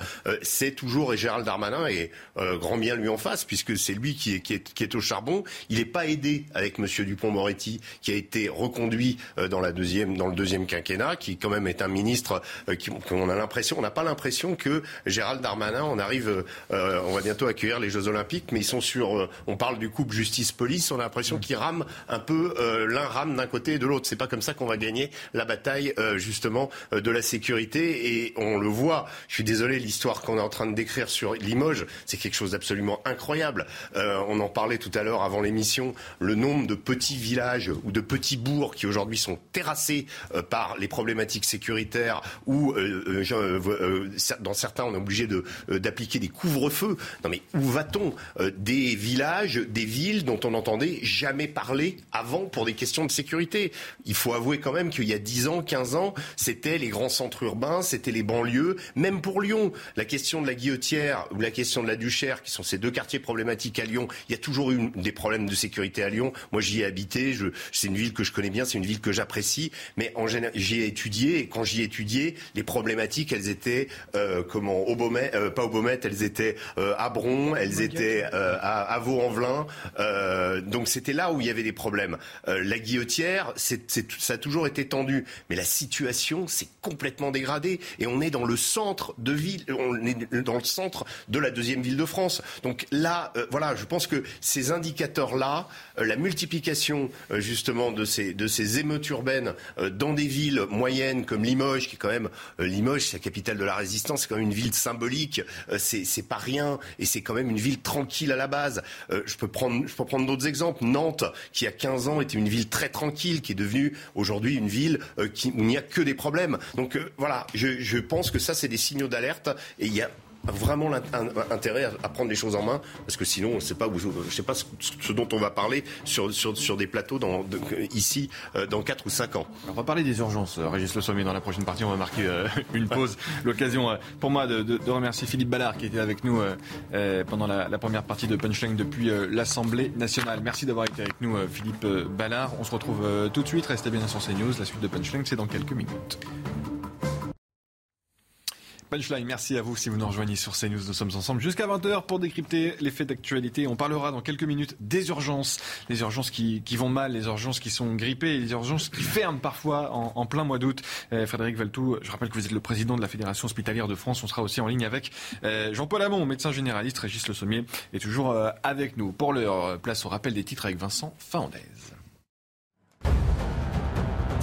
C'est aujourd'hui le pic de la vague de chaleur qui traverse le pays. Les 26 départements placés en alerte orange aujourd'hui le seront aussi demain. Néanmoins, et c'est une bonne nouvelle, quelques averses sont à prévoir dans le nord-ouest. Des orages feront également leur apparition. Des pompiers et policiers pris à partie à Limoges dans la nuit de lundi à mardi. Ils intervenaient sur un feu, un véhicule en feu. De violents affrontements ont alors éclaté, mais heureusement, aucun blessé n'est à déplorer. Les stockages français de gaz seront pleins le 1er novembre prochain. En revanche, ils pourraient ne pas être suffisants en cas d'hiver rigoureux. C'est ce qu'a indiqué ce matin la ministre de la Transition énergétique Agnès Pannier-Runacher. Elle appelle tous les Français à réduire leur consommation de gaz et d'électricité. Et puis enfin en Ille-et-Vilaine, dans la région de Rennes, les urgences de quatre hôpitaux sont contraints de fermer la nuit pendant le mois d'août. La faute à un manque de personnel disponible. C'est une première pour ce territoire. Merci Vincent. On va s'y rendre justement euh, à Rennes, euh, découvrir ce reportage de Jean-Michel Decaze avec euh, des urgences contraints de fermer en pleine canicule. ça pose un, problème. On sera, comme je vous le disais, avec Jean-Paul Hamon aussi, médecin généraliste qui nous écoute. Bonsoir Jean-Paul Hamon, merci d'être avec nous. On regarde ce reportage et je viens vers vous dans quelques secondes, Jean-Paul Hamon. Jean-Michel Decaze qui nous montre ces urgences, ces services d'urgence contraints de, fermer près de, près de Rennes en Bretagne. Jean-Michel Decaze. À Saint-Grégoire, dans la banlieue rennaise, la clinique privée a mis des panneaux sur tout le parking des urgences. Jusqu'au 15 août, elles sont fermées de 20h à minuit. Cet habitant résume la situation. En ce moment, bah, c'est les vacances. Ils prennent leurs vacances comme tout le monde. Et après, bah, il y en a qui sont malades aussi parce qu'ils ils sont fatigués. Et puis bah, tous ceux qui partent, comme à Fougères, j'avais rendez-vous là-bas, ils ont téléphoné, il n'y avait pas de personnel. Ils sont tous les en vacances, ils ne sont pas remplacés. En fait, les quatre hôpitaux de la banlieue rennaise sont concernés. Même ici, à Saint-Grégoire, dans la clinique considérée par le classement du point comme étant la plus réputée en France. L'impact du manque de personnel est aussi présent chez eux. Tout le monde est concerné. on est tous concernés, qu'on soit à l'hôpital, en clinique ou en EHPAD. C'est une première euh, pour nous aussi avec un impact aussi important et euh, qui dure dans le temps. Les urgences de la clinique ont déjà été fermées une semaine en juillet. Il y a actuellement 6 médecins, il en faudrait 10 pour fonctionner. Selon l'ARS de Bretagne, 8% des lits étaient supprimés en juillet dans les hôpitaux et les cliniques de l'île-et-Vilaine. Au mois d'août, ce sera 12%. Votre réaction, Frédéric Valtou, euh, à la lumière de, ce reportage en Bretagne? C'est un exemple de plus, effectivement, des tensions très fortes qu'il y a dans les établissements euh, euh, hospitaliers. Euh, bon, là, il s'agissait de, cliniques privées. c'est plus facile, quand on a une clinique privée, de, fermer complètement. évidemment, quand on assume le service public, on, on l'adapte. On peut essayer de pousser les gens à appeler le 15, ce qui est recommandé aujourd'hui, pour essayer de filtrer et que ceux qui n'ont pas besoin de la vraie urgence, c'est-à-dire du plateau technique, n'aillent pas perdre des heures aux urgences et trouvent d'autres solutions. Mais derrière tout ça, de façon privée ou publique, c'est la même réalité. Euh, il y a des tensions fortes liées à un manque d'effectifs. Euh, effectivement, à des gens qui euh, soit ont quitté parce que la crise sanitaire sur un système qui est déjà en crise depuis longtemps à parfois euh, désespérer, je veux dire, les, soignants. Mais au-delà de ça, effectivement, il y a, besoin d'une réforme en profondeur pas que de l'hôpital, puisque finalement la médecine de ville est en crise, la médecine libérale, euh, la médecine hospitalière et, le système hospitalier est en crise, et, on voit bien que c'est l'ensemble du système aujourd'hui qui prend l'eau et qui nécessite une prise en main un peu, un peu forte. On paye 15 ans, 20 ans d'une politique euh, euh, qui, euh, en matière de santé, voilà, a produit les effets qu'on connaît aujourd'hui, mm-hmm. rationnement budgétaire, non-attractivité des, carrières, et puis une vitesse, une, médecine à deux vitesses, c'est-à-dire une médecine publique qui est un peu le parent pauvre et qui tient à bout le bras le service public, les vraies urgences ouvertes la nuit, 24 heures sur 24, 7 jours sur 7, et puis une médecine libérale qui elle-même au-delà de la crise démographique, c'est un peu détaché hmm. euh, des contraintes euh, de l'intérêt général ou du service public. Jean-Paul Hamon, euh, c'est la, suite malheureusement logique de ce qu'a fait apparaître la crise sanitaire ou c'est un fait nouveau, vous diriez? C'est pas, c'est pas nouveau, euh, c'est pas nouveau, et le discours de, de Frédéric Valtou n'est pas nouveau non plus. Euh, L'hôpital paupérisé et la médecine libérale qui se tamponne euh, des problèmes de santé. Moi, ça fait 20 ans qu'on, 20 ans qu'on annonce, euh, si si, 20 ans. je résume la citation, hein, je résume votre phrase. Euh, ça fait 20 ans qu'on annonce la désertification des, euh, des médecins. Euh, effectivement, euh, là, les, conditions d'exercice de, de, la médecine générale et de la médecine libérale euh, sont, effectivement n'ont absolument plus aucune attractivité pour les pour les jeunes médecins. Euh, il y a encore euh, des gens qui nous gouvernent qui pensent que euh, on peut faire de la médecine comme on le faisait il y a il y a, y a 40 ans avec un médecin qui était taillable et corvéable à merci nuit et jour. mais mais malheureusement et les, les gens la, réduction du nombre de médecins formés euh, n'a pas été suffisante. C'est ce qui, moi, m'a fait rentrer il y a 20 ans dans le, syndicalisme. Euh, et puis, euh, ça fait 20 ans aussi qu'on réclame une organisation des soins, c'est-à-dire que les gens n'ont pas à aller aux urgences. L'IGAS, il y a maintenant 10 ans, avait dit hein, qu'il y avait 10 millions de passages aux urgences qui n'avaient strictement rien à faire euh, aux urgences, qui auraient pu être vus euh, en ville. Euh, on a fait un mouvement de médecins généralistes qui a stoppé les gardes de nuit mais on a organisé des maisons médicales de garde pour justement réguler les, réguler les appels et faire en sorte de prendre en charge les patients de, 20h à minuit euh, euh, tous les jours. Euh, ces maisons de garde ont longtemps été méconnues du public. Maintenant, elles sont de nouveau réutilisées parce que les urgences ont du mal à éponger les, les pathologies qui n'avaient rien à y faire. Donc moi, j'avais créé une maison médicale de garde intercommunale sur le, le sud des Hauts-de-Seine pour une 300 000 habitants eh bien, on avait une, moi je l'avais dimensionné pour avoir 12 000, 12 000 passages par an, ouverts tous les soirs, de 20h à minuit et les jours fériés de 9h à 24h. Euh, on a eu 4 000 passages et là, pour la première fois euh, cette année, du fait de la désertification, eh bien, euh, on, on, est passé à 7 8 000 passages. Donc euh, on voit bien qu'on euh, répond à un besoin, on assume parfaitement nos responsabilités, c'est-à-dire on assure une continuité des soins dans des conditions d'exercice qui sont inacceptables. Euh, vous avez beaucoup de médecins qui travaillent sans secrétariat. On a inventé un système de l'assistant médical pour permettre aux patients d'être accueillis par un secrétariat d'accueil et quelqu'un qui est capable de soulager le médecin de la tâche administrative. Seulement, cet assistant médical, c'est tellement compliqué à mettre en place que très peu de médecins le prennent.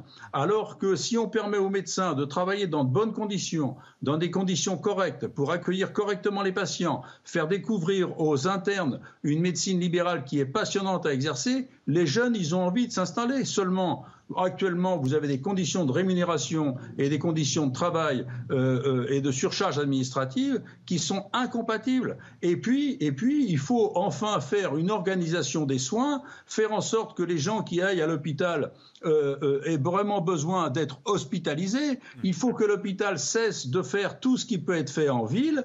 Il faut que la ville ait les moyens d'éviter les hospitalisations et de raccourcir les hospitalisations. Et pour ça, il ne faut pas des organisations très complexes. Il faut donner les moyens aux médecins de travailler, de pouvoir travailler avec des infirmiers libéraux, que les infirmiers libéraux et les médecins libéraux puissent travailler avec les services de ville pour que euh, la ville puisse mettre à disposition, si on a besoin pour une personne âgée ou une personne handicapée, d'avoir un portage de repas rapidement et, et euh, euh, une auxiliaire de vie rapidement pour éviter les hospitalisations et raccourcir les hospitalisations en cas de besoin. Voilà ce qu'il faut faire. Ce sont des solutions simples seulement. Enfin, simple pour vous, Jean-Paul Amand. il, y a, beaucoup de choses dans ce que vous dites, pardon, mais moi je retiens peut-être une chose et, et, je vais interroger Frédéric Valtou là-dessus. C'est vrai que je, je, retiens une chose particulière dans ce que vous avez dit, Jean-Paul Amand, c'est le rôle de la médecine libérale et le rôle de l'hôpital. Euh, aujourd'hui, on sent que ça se mélange un peu. C'est ce que vous dites, Jean-Paul Hamon. Euh, il y a une confusion, y compris chez les patients. Où est-ce qu'on va? À quel moment? Pourquoi? Pour quelles raisons Mais j'ai l'impression que vous n'êtes pas tout à fait d'accord euh, du côté de, Frédéric Valtou avec Jean-Paul Hamon. Non, mais moi, je ne veux pas tomber dans la caricature d'un hôpital qui s'opposerait à la médecine libérale. On est tous dans le même bateau. Donc, effectivement, si on ne rame pas tous dans le même sens, bateau, il va faire des tours, euh, il va faire des ronds dans l'eau. Mm. Euh, et c'est ce qui est fait depuis effectivement quelques années. Jean-Paul Hamon, ça fait 20 ans, il le rappelait de syndicalisme. C'est quand même les syndicats de médecins qui négocient avec l'assurance maladie. Moi, je suis signataire d'aucun accord, de rien du tout. Moi, je représente les hôpitaux publics pour, faire, pour essayer de faire en sorte que euh, dans ce système de santé, on, écoute aussi le, service public de, de santé. Mais l'avenir demain, il passe par effectivement, on oublie tout ça. Hmm. On oublie tout ça. Et les jeunes générations, qu'est-ce qu'elles disent? Elles disent ne nous enfermez pas dans des cadres juridiques qui nous contraignent. Euh, euh, pour que ce soit attractif, il faut pouvoir travailler un peu à l'hôpital, travailler un peu en, ville. Il faut pouvoir me suivre ses patients. Et donc, il faut avoir des, faut sortir d'un système. Une hybridation des rôles. Oui, qui a été bâti un peu comme en, tuyau d'orgue, hmm. avec des gens qui se parlent pas, qui sont dans des créneaux, qui défendent leur C'est le sentiment que ça donne. Euh, oui, mais, mais, c'est exactement ça. Mais c'est exactement ça. Quand, on vous écoute depuis deux ans, vous les médecins, vous les professionnels de santé, vous les euh, fédérations non, parce qu'aujourd'hui sur le terrain, l'impression que vous entendez très mal finalement. Et c'est aussi la clé du, du, non, parce que système. vous savez, euh, euh, la médecine libérale, elle est essentielle, elle est nécessaire. Hmm. Et, tout le système a été bâti pour que normalement le médecin généraliste soit la porte d'entrée dans le système. Hmm. je ne parle pas de l'accidenté de la route ou celui qui est évacué en urgence. Mais sinon, c'est le médecin libéral qui est un peu la vigie et qui suit le patient. Et, le problème, c'est que le médecin libéral, il y en a de moins en moins. Euh, c'est de moins en moins attractif. On leur demande de plus en plus de paperasserie et de bureaucratie. Et ça les amuse pas. Ils n'ont pas, ils pas été formés pour ça. Ils n'ont pas fait 10-15 ans d'études pour ça. Et donc, effectivement, aujourd'hui, on a un peu désespéré ceux qui servent le système, aussi bien en libéral qu'en euh, hospitalier. Il faut refaire confiance aux professionnels, il faut donner euh, des marges de liberté, et puis l'organisation des soins, ça ne sera pas la même à Brest qu'à Strasbourg ou, qu'ailleurs, parce que, parce que les pathologies sont pas les mêmes, les besoins sont pas les mêmes, et, on doit permettre aux... Jean-Paul Hamon citait des, des expériences qu'il a menées lui dans son coin, il y en a d'autres qu'on pourrait citer, où effectivement chacun s'entend. Et effectivement, quand on parle des besoins d'un territoire, eh ben, quel que soit, quel que soit le, statut que l'on a, libéral, pas libéral, hospitalier, spécialiste, généraliste, etc., on finit par s'entendre. Et, mais c'est vrai qu'on paye 20 ans d'une politique qui, a, qui est hyper centralisée hyper bureaucratique, je le redis, euh, et, qui finalement étouffe un peu les initiatives de terrain. Donc il faut remettre de l'oxygène dans tout ça. Je pense que c'est l'essentiel. Et puis s'il y en a qui veulent faire les maisons médicales, telles que le décrit Jean-Paul Hamon, bah, ils le feront. Puis s'il y en a qui veulent un autre modèle, ils le feront. Il faut laisser faire l'hôpital aussi, qui, qui, qui n'est pas à ranger dans une case, mais qui peut jouer un rôle structurant, parce que parfois il n'y a plus que l'hôpital qui est hmm. la seule lumière allumée dans un territoire. Ailleurs, il y a d'autres suffisamment de médecins. Mais en tous les cas, on a tous un défi qui est très clair, qui est très simple et que les Français malheureusement touchent du doigt. On doit gérer la pénurie de médecins, mmh, mmh. aussi bien dans le libéral que euh, dans le monde hospitalier. On sait que pendant encore 5 à allez, 10 petites années, 5 à 8 ans, on va avoir un creux qui va chaque année s'aggraver un peu plus et qui fait qu'on aura de moins en moins de soignants. Comment on fait pour passer ce moment difficile? C'est sans doute en sortant un peu des, en ouvrant un peu les, hmm. sortant de ces, des œillères qu'on a, des, des, anathèmes qu'on, que, que Jean-Paul Hamon essaie de me les lancer là, euh, pour essayer de travailler intelligemment ensemble et sortir des vieux combats en disant oh mais il y a 20 ans ceci, il y a 15 ans cela, et il y a 10 ans machin. voilà. Jean-Paul Hamon, je vous redonne la parole dans, dans un instant. Juste le temps pour nous d'écouter ce que dit le ministre de la Santé au sujet des, urgences. François Braun, écoutez le, ministre de la Santé qui s'est exprimé euh, sur le sujet des, urgences. Dans le cadre de la mission Flash, j'ai permis euh, d'aboutir à 41 propositions, toutes mises en œuvre, pour améliorer le fonctionnement des urgences et des soins non programmés dès cet été. Dès la rentrée, nous réunirons l'ensemble des parties prenantes, soignés, soignants et élus, pour travailler sur le long terme sur l'organisation générale de notre réponse aux besoins de santé de nos concitoyens. Cette conférence des parties prenantes permettra d'écouter l'ensemble des acteurs, d'identifier les besoins, mais surtout les solutions pour mieux articuler la médecine de ville et l'hôpital, les médecins et les autres professions de santé, pour que chaque Français puisse être pris en charge de manière adéquate. Bon, Jean-Paul nous, ce qu'on veut savoir, pas les, critiques entre chacune des chapelles, mais enfin, nous, on se met à la place des, des, que, que, que, nous sommes tous être amenés à, à, à, être à un moment donné de notre vie et, et, et, et, de tous les Français qui peuvent avoir besoin d'un médecin. Euh, pourquoi l'hôpital ne marche pas? Pourquoi les urgences ferment au mois d'août en pleine canicule? C'est ça qu'on veut savoir. Non, mais attendez, juste, je veux revenir sur ce que dit Frédéric Valto. Euh, c'est pour moi qui ai commencé, comme dit l'autre. Hein. C'est c'est lui, c'est lui qui a commencé. Ça fait ouais, bientôt trois ans que ça dure, en fait. C'est ça, le, syndicalisme médical est désespérant. Non, non, mais deux secondes. C'est lui qui a commencé par dire que si les urgences étaient débordées, c'est parce que les médecins libéraux ne faisaient pas leur boulot. Bon, ça, c'est fini. C'est absolument faux. Et ça, c'est fini. Les médecins libéraux disent c'est parce que l'hôpital, ça va pas. Non, mais ça, c'est surréaliste de n'être capable que de répéter ça. Surréaliste. Ça, ça c'était la. Ça, c'était ça à dire, Jean-Paul, franchement. La deuxième chose, la deuxième chose, la deuxième chose, c'était euh, euh, la phrase de Jean-Marc Ayrault, qui à Grenoble avait dit quand il était encore Premier ministre, l'hôpital ne doit plus faire ce qui peut être fait en ville. Ça, c'est ça, c'est une chose très importante. Euh, et, et c'est pas l'hôpital qui doit régler ce qui peut être fait en ville. Moi, j'ai connu, j'ai retrouvé Jean-François Delfrécy, et, et, quand je vais vous donner la date, vous allez un petit peu comprendre. Mais quand j'ai connu Jean-François Delfrécy, il était à l'hôpital Béclair qui sortait de terre en 1973. Et l'hôpital Béclair, qui était créé toute pièce, devait se faire connaître. Et donc il y a eu un mélange et, un dialogue vraiment très intense entre médecins libéraux du secteur et médecins hospitaliers, au point que moi, jeune médecin généraliste qui s'installait en 73, euh, on me demandait euh, euh, d'aller faire des présentations de patients le soir euh, à l'hôpital, si vous voulez. Donc, euh, nous dire que maintenant, il faudrait qu'on se mélange avec l'hôpital euh, et, et, que, et, qu'on aille à l'hôpital et que, et que l'hôpital, qu'on puisse faire de la ville en même temps, tout ça, c'est très ancien. Et, avec Jean-François Delfrécy, on disait, mais c'était une période formidable où moi, je pouvais solliciter les médecins hospitaliers en direct. Je les avais en direct, je leur téléphonais, ils répondaient. Et ça, ça correspondait à un vrai besoin. Sauf que ça, ça a dérivé. Qu'est-ce qu'on fait pour les, en 2030 eh bien, eh bien, ça a complètement, ça a complètement dérivé. Et donc, l'hôpital a travaillé dans son coin euh, et, les, médecins libéraux euh, ont vu la désertification s'installer. Donc, ce qu'il faudrait, c'est effectivement réorganiser les soins, redonner d'attractivité à la ville, collaborer, collaborer vraiment, instaurer une véritable collaboration avec l'hôpital et ne pas se retrouver dans des situations de concurrence qui sont complètement délétères pour les patients. Donc, si vous voulez, si vous avez, c'est peu l'image que ça donne quand même, hein, quand on vous écoute tous. Hein. Mais attendez, non, mais le, problème, le problème, c'est que là maintenant, euh, euh, c'est même pas la peine de faire la guerre. On, est, on est à poil euh, aussi bien en ville qu'à l'hôpital. Il n'y a pas de guerre. Il n'y a pas de guerre. Il n'y a pas de guerre, dit Frédéric Valtou. Mais non, il n'y a pas de guerre. et, au milieu de tout ça, et au milieu de tout ça, il y a des patients. Ah oui, c'est ce qu'on vous dit. Hein. Nous, on est patients et on vous regarde tous vous battre depuis deux ans à la lumière de ce qui s'est passé pendant le Covid. On a l'impression que l'hôpital rejette euh, la faute sur les médecins libéraux et vice versa. Il n'y a pas de médecins, il y a des déserts, des déserts médicaux et en fait, le patient est toujours victime là-dedans. Hein. Non, mais je pense que les soignants, les soignants qu'ils soient publics ou privés. Pas, en même temps. Frédéric Valtou, Jean Excuse-moi, mais tous les tous les soignants, qu'ils soient publics ou privés, pâtissent effectivement de la crise du système. Et effectivement, on, tous des journées, euh, les médecins de ville comme euh, euh, les, médecins hospitaliers ont des journées de dingue et, ont l'impression d'écoper l'océan avec des petites cuillères. Ce qui, effectivement, au, bout d'un moment, euh, tend. Donc, euh, euh, enfin, donc voilà. Donc il faut, je pense, euh, que ce quinquennat soit un quinquennat utile.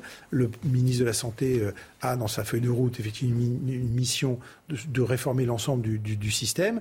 Et c'est pas effectivement et personne ne veut opposer qui que ce soit. De toute façon, je le dis, on va, on gère les uns les autres. Ah, vous avez besoin de personne pour vous opposer. mais il y a une pénurie de soignants qui fait que si on ne se donne pas la main tous ensemble hmm. et qu'on n'invente pas des solutions les plus, j'allais dire, pragmatiques possibles sur le terrain, on ne s'en sortira pas et on ne pourra pas maintenir un service de soins en santé, de, santé pour les Français. Allez, un dernier mot euh, là-dessus, euh, Jean-Paul Hamon, et après je, vous libère, promis. Non, non, non, mais écoutez, mais c'est un, un, sujet qui est passionnant. Vous savez, là, je, je, viens de voir un appel. de... parce qu'il faut qu'on comprenne quand même. Hein. Attendez, attendez. Je viens de voir un appel d'un chef de service de pédiatrie de Béclair euh, à qui je vais répondre quand j'aurai terminé. je vais vous donner un exemple de collaboration. J'ai eu il, y a, euh, il y a quelques années euh, euh, un appel d'un radiologue qui venait de me dire que la radio du genou d'un jeune gamin de 12 ans était quelque chose de grave. C'était un sarcome du genou. Et il me disait qu'est-ce que je fais? Et, je lui dit écoute donne-moi donne-moi une demi-heure. J'ai mis un SMS à cet agrégé de pédiatrie de Béclair et je lui ai exposé le problème. Je lui ai envoyé la photo de la radio et il m'a dit euh, euh, je te rappelle je te rappelle dans une demi-heure et quand le parent le, le, père est venu avec son fils euh, à, mon, cabinet j'avais le rendez-vous à l'hôpital Necker pour faire la biopsie le lendemain et, j'avais une place à l'hôpital Curie qui est le, spécialiste des sarcomes le, surlendemain et, quand les parents et quand le père est venu euh, euh, que, je lui ai dit que c'était quelque chose qui se soignait. Ils sont partis avec ce rendez-vous et, les noms et les mails des médecins qui allaient le prendre en charge. Voilà l'exemple d'une collaboration ville-hôpital sérieuse, sans concurrence. C'est ce qu'on souhaite à l'avenir, en tout cas, euh, Jean-Paul Amon. Je suis désolé, je dois, vous libérer. merci c'est ce que c'est. On, peut travailler ensemble. Il faut nous donner les moyens de travailler. Il faut redonner l'attractivité à la médecine libérale. Et, il faut que l'hôpital collabore avec la ville et se comporte pas en concurrent. Voilà ce qu'il faut faire. Merci Jean-Paul Amand d'avoir été avec nous euh, euh, ce soir dans, dans, Punchline pour nous éclairer sur cette crise de l'hôpital. Régis Le Sommet, je vais vous faire euh, prendre la position difficile de l'arbitre des bonnes consciences. mais c'est vrai que depuis deux ans, on a l'impression, enfin en tout cas, on découvre nous. Alors on a de, beaucoup donné la parole aux médecins, aux professionnels de santé à, à la lumière de ce qui s'est passé bien évidemment pendant pendant la, pandémie. Mais on parle de, la justice, on parle de la police. en tout cas, les services publics vont mal en France, vont très très mal. Bah, les, questions de pénurie aussi euh, d'emploi, c'est quand même catastrophique. Hein. On, a, vu qu'on n'arrive pas à trouver des, gens dans la restauration, dans le BTP, dans la sécurité. Enfin, il y a plein de domaines comme ça où, euh, euh, il y a une pénurie de main d'œuvre. C'est quand même assez incroyable. On sait qu'on a toujours un chômage qui, avoisine les 7 ou 8% et qu'on n'arrive pas à coordonner les deux et qu'il n'y ait pas, euh, de, de débouché pour l'instant pour euh, régler ces problèmes-là est assez ahurissant. Non, moi, sur la, question de la, de la, réforme de l'hôpital et de, euh, du système de santé en France, ce que je trouve assez incroyable, au, regard, à la lumière de ce qui s'est passé sur le Covid, c'est qu'on n'arrive pas justement à. On, sait que nos personnels soignants ont été mis en avant, ils ont été euh, applaudis, salués, etc. Et que même pour eux, on n'est pas réussi à faire une réforme. Là, on est. J'entendais le ministre tout à l'heure parler de, de, cette fameuse mesure flash, mais déjà rien que le terme veut dire qu'on a, qu'on a fait ça absolument dans l'urgence, précisément pour essayer d'éviter euh, une, un, comment, un collapse euh, des services d'urgence. Alors, le gouvernement en est parfaitement conscient et les mesures sont, les, sont sans doute très bonnes. J'entendais l'autre jour une, une, une, publicité euh, sur une chaîne de radio qui, explique, qui expliquait justement de ne pas utiliser le 15 euh, systématiquement. D'utiliser le 15. ne, passez pas, ne, passez pas, les mauvais messages. Voilà, de, de ne pas aller aux urgences et d'utiliser le 15 parce que et c'était plutôt bien fait. Donc un filtre en fait. voilà, parce que c'est là que ça commence. c'est un des problèmes. En quelques mots pour clore ce, débat, Frédéric Valtou, parce que le maire de Bergerac nous, nous attend. Euh, Parliez des services publics, juste un, deux chiffres. Hein. Il y a 15 ans, il y a 10 millions de Français qui allaient aux urgences. Mm. L'année dernière, il y en avait plus de 20 millions. Mm. C'est le seul service public qui a vu sa fréquentation exploser. Fois deux, c'est énorme. Mm. En 15 ans, c'est euh, donc c'est vrai, c'est vrai qu'il y a aussi à s'adapter à cette demande-là. Euh, premièrement, et puis deuxièmement, euh, quand même rappeler sur le plan politique qu'il y a quand même une prise de conscience le Ségur de la santé, c'est 9 milliards sur les rémunérations. Hmm. Alors c'est c'est long. Non mais bien sûr. du temps. Attendez, le système de santé, c'est un pas Il y a eu deux hein. plans avant le Ségur de la santé. Bien sûr, on a relancé le, gouvernement a relancé l'investissement aussi. Cette mission flash en plus, trois ministres. Bien sûr, mais ça, mais ça suffit pas. Hmm. C'est un paquebot le système de santé. Donc on donne des coups de gouvernail et puis c'est euh, dans quelques temps. Il hein, faut 15 ans pour former un médecin. Allez, direction euh, Bergerac à présent. Euh, Jonathan euh, Priolo, maire de, la ville, est avec nous. bonjour monsieur le maire, merci d'être avec nous. vous êtes ici pour, parler de cette explosion d'une poudrerie dans votre ville en, Dordogne. on a suivi tout à l'heure avec vous les, premières informations, plusieurs, blessés, les forces d'intervention nombreuses sur place. quelle est la situation sur place, monsieur le maire? Donc ça y est, on vient de rouvrir le, le boulevard Charles Garot devant le site de Renco. Donc ce qui veut dire aujourd'hui que ça y est, la population peut, peut repasser devant. Euh, ensuite, l'ensemble des personnes ont été évacuées euh, vers des hôpitaux. Celui qui est en urgence absolue est parti héliporté vers le CHU de Bordeaux. Euh, quatre personnes ont été évacuées vers l'hôpital de Bergerac. Trois ont pu être euh, soignées sur place. Donc ça y est, les salariés également commencent à quitter le site pour ceux dont ils peuvent quitter leur, leur lieu de travail. Euh, retour vers l'ensemble des hangars pour récupérer euh, l'ensemble de, de, leurs affaires euh, dans les différents vestiaires du site. Et puis ensuite, ben, retour à la maison pour également se reposer. En tout cas, on va faire un point aussi parce qu'il y a eu les, les, victimes corporelles. Certes, elles ont été évacuées, mais demain, on aura certainement des victimes psychologiques. Donc c'est comment, avec la société Renco, Manuco, on pourra accompagner euh, vers des professionnels de santé. Est-ce que vous en savez plus sur, sur les causes de cette explosion, monsieur le maire? Non, on est sur un des hangars du site, hein, le numéro 75, dans lequel étaient euh, stockés des échantillons de, nico, de nitrocellulose. Euh, il y a de la manutention en ce moment. Euh, c'est les, vacances aussi pour, pour certaines personnes, donc on, est sur de la maintenance de certains sites. Il y a aussi une forte chaleur en ce moment, donc il y a beaucoup de, facteurs, mais ce qui est certain, euh, c'est qu'on va laisser la police scientifique faire son travail d'analyse. En tout cas, je ne ferai pas de politique fiction sur ce qui s'est passé ou pas passé euh, pendant euh, ce moment-là d'explosion à 13h50. Ce qui est certain, c'est que le travail qui a été mené par les services de l'État, par les services de la ville de Bergerac, par l'ensemble des services de secours euh, a été remarquable parce qu'on a pu arriver très rapidement sur site, les hélicoptères. Euh, donc ça, c'était important pour qu'on puisse d'abord s'occuper des victimes. Euh, rappelez-nous, encore une fois, soyons précis, le, le, le bilan actuel, c'est-à-dire qu'il y avait une personne en état d'urgence absolue, un blessé en état d'urgence absolue, et plusieurs autres blessés dans un état peut-être un peu moins grave. C'est ça, vous nous dites ça, le, monsieur le maire, ce soir? Ça, une personne en urgence absolue, sept plus en urgence relative, et 35 personnes qui ont été un peu incommodées par ce qui s'est passé sur le site, mais euh, qui n'ont pas de, de, pathologie particulière. Donc oui, ils sont tous accompagnés en ce moment même. Ouais, qui vont recevoir un, un, un soutien euh, psychologique. Merci beaucoup euh, d'avoir été avec nous pour nous faire un, un point très précis sur l'explosion dans, dans, cette euh, poudrerie. C'est un site classé Céveso, hein, je le rappelle, donc un, site particulièrement sensible, situé dans votre ville de, de Bergerac, en Dordogne. merci beaucoup d'avoir été avec nous pour nous faire le bilan. On a été particulièrement inquiets, on vous le cache pas, en début d'après-midi quand nous avons reçu euh, cette information. Merci encore, Monsieur le maire, d'avoir été avec nous. Merci pour nous à vous. On a partagé l'inquiétude. Merci à, merci à vous. Euh, un dernier mot, euh, Frédéric Valtou, parce que le pouvoir d'achat, on en a beaucoup parlé euh, ces derniers temps. Les premières mesures ont été adoptées, enfin, par l'Assemblée euh, nationale. La gauche vous accuse d'avoir détricoté les RTT et les 35 heures en monétisant les, les, les RTT. c'est la fin des 35 heures, ça y est, ou c'est la gauche qui exagère? La gauche était contre tout. Enfin, la gauche, la gauche, la gauche, euh, la gauche LFI en tout cas. Non, une certaine gauche en tout cas euh, bah, déplore la, gauche la plus majoritaire. et dit c'est la fin des 35 heures. C'est la, gauche la plus majoritaire à, à, l'Assemblée, la, plus nombreuse en tout cas. Euh, donc ils ont été contre toutes les mesures qu'on a proposées, mmh. dans un d'ailleurs un, un, excès qui a fait qu'ils se sont d'ailleurs assez démarqués de ce qui reste euh, des partis socialistes et, des députés écologistes qui, eux, euh, ont une approche plus pragmatique des sujets. Non, on détricote pas ni les 35 heures. Euh, on, encourage euh, ceux qui travaillent, on encourage ceux qui effectivement euh, s'investissent dans le travail et on récompense. Les Français qui veulent travailler 35 heures pourront toujours travailler 35 heures. Oui, bien sûr. Mmh. Il n'y a, pas de remise en cause du, de ce que sont les, fondements du, Après, si vous me demandez ce que je pense des 35 heures et des effets à l'hôpital, à, l'hôpital, mais pas que, c'est un autre débat. Mais vous me réinviterez parce que là, le, le, temps sera pas assez long.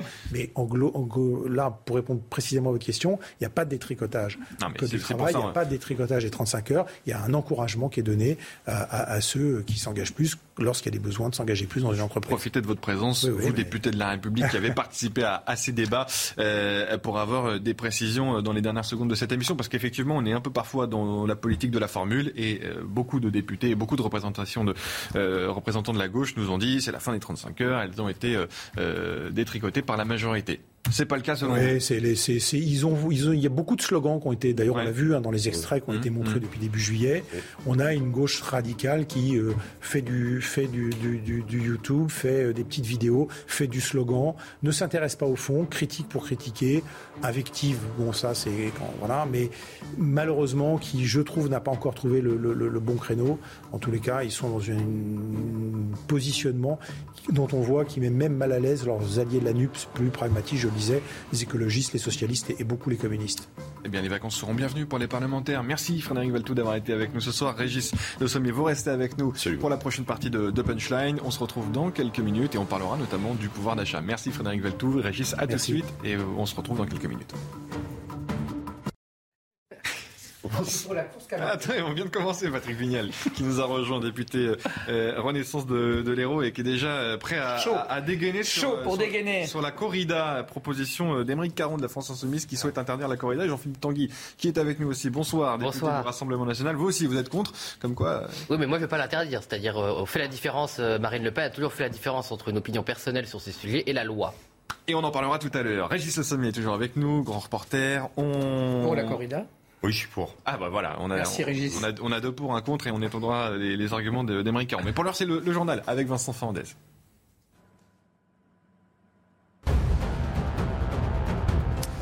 Et l'Assemblée nationale est en revanche pour, pour le premier volet de mesures en faveur du pouvoir d'achat. Le texte prévoit une augmentation de 4% des pensions de retraite, notamment ou encore le plafonnement des loyers à 3,5%. La nouvelle vague de chaleur pourrait avoir des conséquences sur la production d'électricité. EDF pourrait être contrainte d'abaisser sa production nucléaire dans les prochains jours, peut-être même d'arrêter un réacteur de la centrale du Tricastin à cause de la température élevée des fleuves. Et puis c'est un fléau qui revient tous les étés. Cette année encore, les animaux de compagnie sont massivement abandonnés sur les routes notamment. Les 63 refuges de la SPA sont déjà saturés et pour gérer cet afflux, la fondation 30 millions d'amis a versé plus d'un million d'euros à des refuges indépendants dans toute la France. Merci Vincent, à tout à l'heure. Faut-il expulser les imams de nationalité étrangère au discours anti-républicain? Oui. Répondent les Français interrogés par l'Institut CSA pour CNews à 91%. Vous découvrez les résultats de ce sondage. Non, seulement à, 9%. Les résultats euh, en détail en fonction des euh, sensibilités politiques euh, des personnes interrogées. Total gauche, 86% à répondre oui, 14% non. Centre à 97% et Total droite à 98%. Est-ce que cela vous étonne, Jean-Philippe Tanguy, ces résultats en fonction des sensibilités euh, politiques les électeurs de gauche qui sont pas aussi consensuels sur ce euh, oui, enfin, cette question que ceux de droite. Il n'y a pas beaucoup d'élections qui sont gagnées à 86%, même, euh, même avec la gauche. Non, mais c'est tellement évident, enfin, c'est tellement du, du, bon sens, à la fois du bon sens et de l'application de la loi, mais aussi d'une évidence de, de l'application de nos valeurs républicaines et des valeurs françaises, qu'en fait, le, drame, c'est qu'on en soit à commenter une expulsion mmh, euh, mmh. rarissime. Euh, et d'ailleurs, ce qui m'inquiète dans l'expulsion de, de ce prêcheur de haine, c'est la réaction des 20, des 20 directions de mosquées. Euh, qui sont solidaires d'une personne qui, qui a des propos absolument indignes, honteux, mmh, mmh, mmh. euh, innommables. Donc euh, c'est plutôt ça qui est inquiétant, c'est vraiment que j'espère qu'il y aura une réaction contre la direction de ces mosquées qui sont solidaires de cet individu. Il n'y a rien à sauver dans ce qu'il dit. Enfin, je veux dire, c'est mmh. épouvantable. Mmh. Et, pourtant, certains députés de la, France insoumise. Euh, ah bah ça, on peut en parler. Hein. Bah, on, est là pour ça. Désapprouvent, Patrick Vignal, euh, l'expulsion de, de, de, de, cet imam.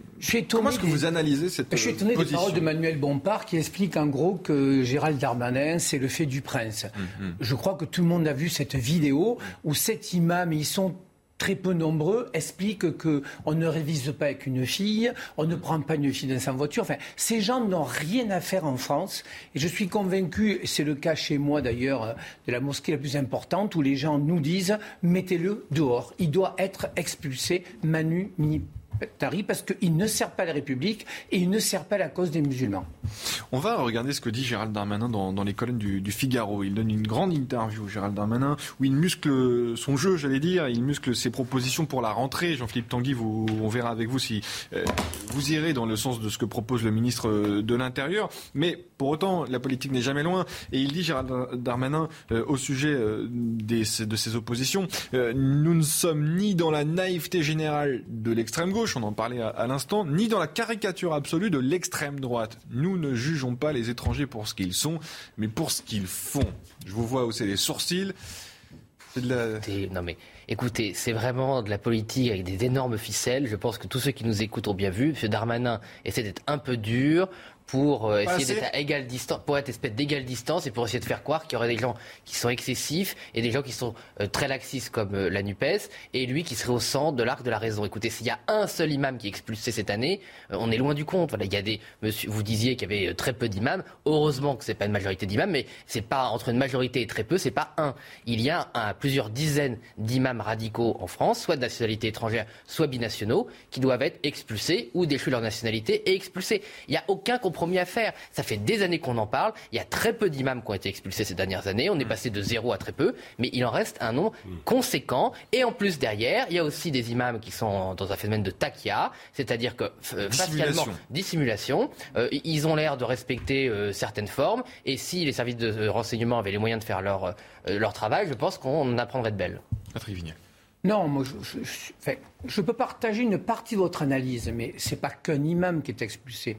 Le problème, c'est d'expulser les prêcheurs de haine. Et très franchement, depuis 2017, on a accéléré ce processus-là et il faut le continuer. Et on rendra service à la communauté musulmane. ça, c'est évident, vous avez raison. Qu'on soit bien d'accord sur ça. ça. On est tous d'accord. On va parler aussi des quartiers, on va parler aussi de ce qui s'est passé. Je pense qu'il faut qu'il y ait de plus en plus de fermeté pour ceux qui ne méritent pas de rester en France et qui a un accueil intelligent pour ceux qui veulent y venir et qui partagent, comme vous et moi, la République et son amour. Est-ce que vous faites un lien, Patrick Vignal, entre immigration et délinquance? Écoutez, les sondages sont clairs.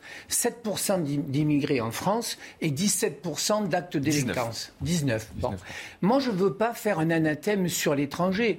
Euh, un délinquant qui est chez nous, qui n'est pas français, mmh. doit être expulsé. Je, vous pose la question parce qu'à la lecture de ce que dit Gérald Darmanin dans les colonnes du Figaro, on voit que le ministre de l'Intérieur, lui, euh, fait un lien entre... Euh, l'immigration et une possible vous savez, la, nouveauté... je, vous lis juste simplement les, propos de Gérald Darmanin.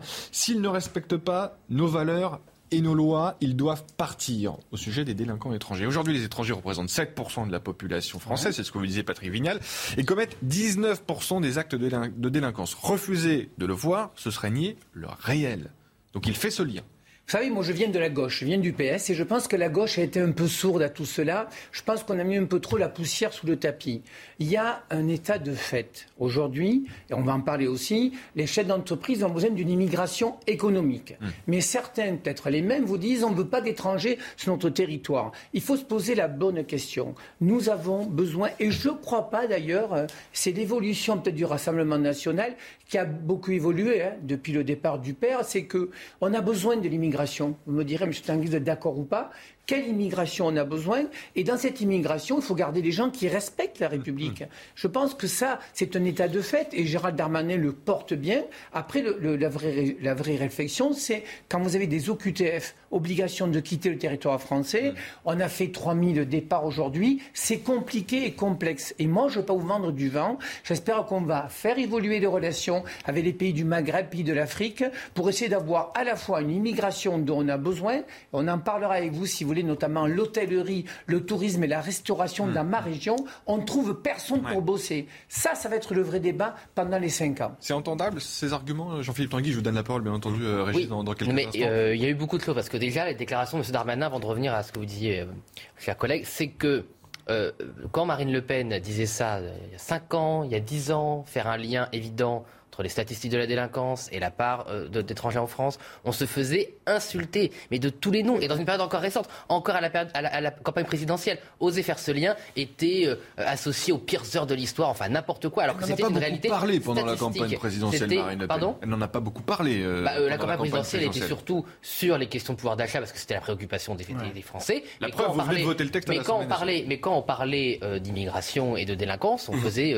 on faisait un lien, non pas entre évidemment tout à chaque fois, on doit le dire, on doit le redire encore, entre tous les immigrés et tous les délinquants, mm. mais qu'il y avait une surreprésentation. Mm. Donc c'est exactement euh, ce que dit maintenant M. Darmanin. Donc s'il prend ensuite les mesures euh, qui euh, permettent de juguler ce problème et surtout le régler pour la sécurité des Français, on les votera. Mais permettez-nous d'être sceptiques mm. après tant d'années sur la volonté réelle de, de, faire quelque chose au-delà des effets d'annonce. Après, sur l'immigration légale et économique. Et non délinquante. Absolument, mais évidemment, il y a beaucoup de gens. Une grande partie. Mais, évidemment, monsieur, mais évidemment, vous avez raison. mais ça aussi, ça a changé dans le discours du Rassemblement national. Mais, pas du tout. Oh, bah, on n'a jamais dit que tous les immigrés français qui étaient venus en France. C'est une génération qui l'a fait évoluer. Excusez-moi de t'interrompre, mais oui. Non, mais j'aimerais m'attribuer ce genre, ce genre de choses, mais soyons un peu justes. Le, Rassemblement national ou même le Front national avant, on n'a jamais dit que tous les immigrés étaient des, des, des, délinquants. Pardon, écoutez, c'est ridicule. Non, pas ça. Euh, mais, que tous les immigrés n'avaient pas leur place sur le territoire français. Ça, oui, certains dans, dans le passé, au Rassemblement national, au Front national euh, disait pas d'immigrés, zéro immigration.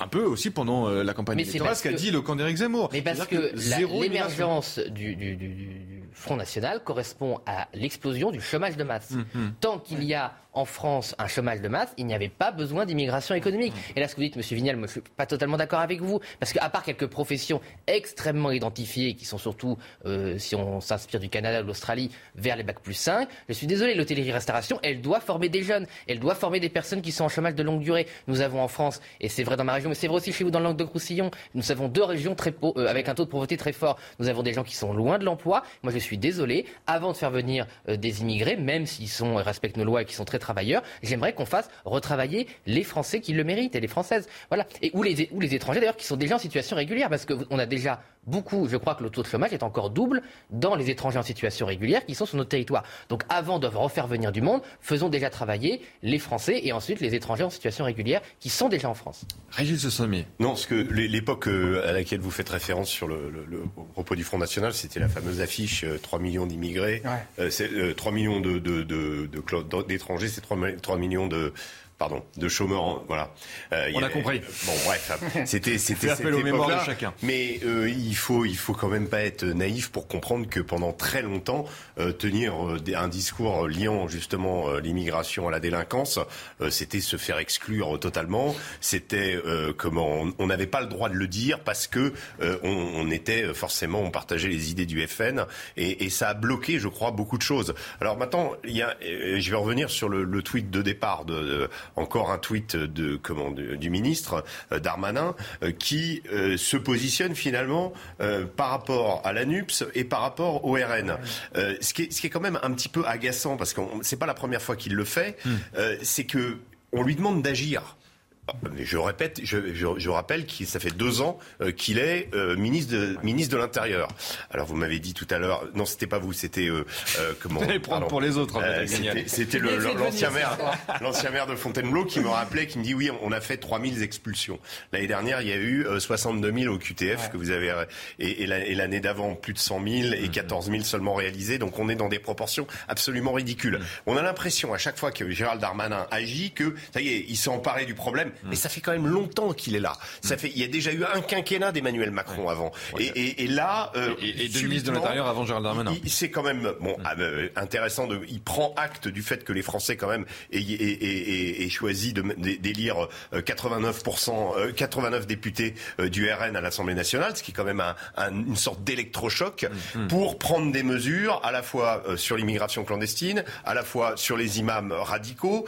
donc on a l'impression que ça y est, il va enfin bouger. Mm. Mais il a quand même le besoin euh, de, de dire, attention, euh, et de renvoyer dos à dos, comme l'a fait euh, Éric Dupont-Moretti hier, la NUPS avec le RN. Mais agissez, arrêtez de dire, oui, attention, mais je ne vais pas dans votre sens et je ne vais pas dans votre sens. on leur demande d'agir. Et je pense que le sondage dont vous parlez là est un appel à agir. Voilà, tout simplement. L'affiche à laquelle vous faisiez référence, je, la donne quand même à nos téléspectateurs, date de 1978. J'ai fait des recherches. Un million de chômeurs, c'est un million d'immigrés de trop. La France et les Français d'abord. Voilà. Et après, il y a eu ce à quoi je faisais référence ah, dans, le discours du, FN. Mais la première affiche, 78, c'est celle-là. Moi, ce que je voudrais dire, en fait, euh, je pense que si on veut régler le problème en France sur l'insécurité, on doit travailler sur trois niveaux l'éducation, la prévention et la répression. Associer police-justice. Très franchement, depuis, depuis 2017, les effectifs de police ont augmenté, la justice aussi. Et je trouve que le réduire et je pèse mes mots, uniquement en disant immigration, insécurité, on renvoie d'eau effectivement le RN en disant vous, vous n'êtes pas d'immigration, ou la NUP qui s'est porte ouverte. Moi, j'essaie d'être quelqu'un de pragmatique.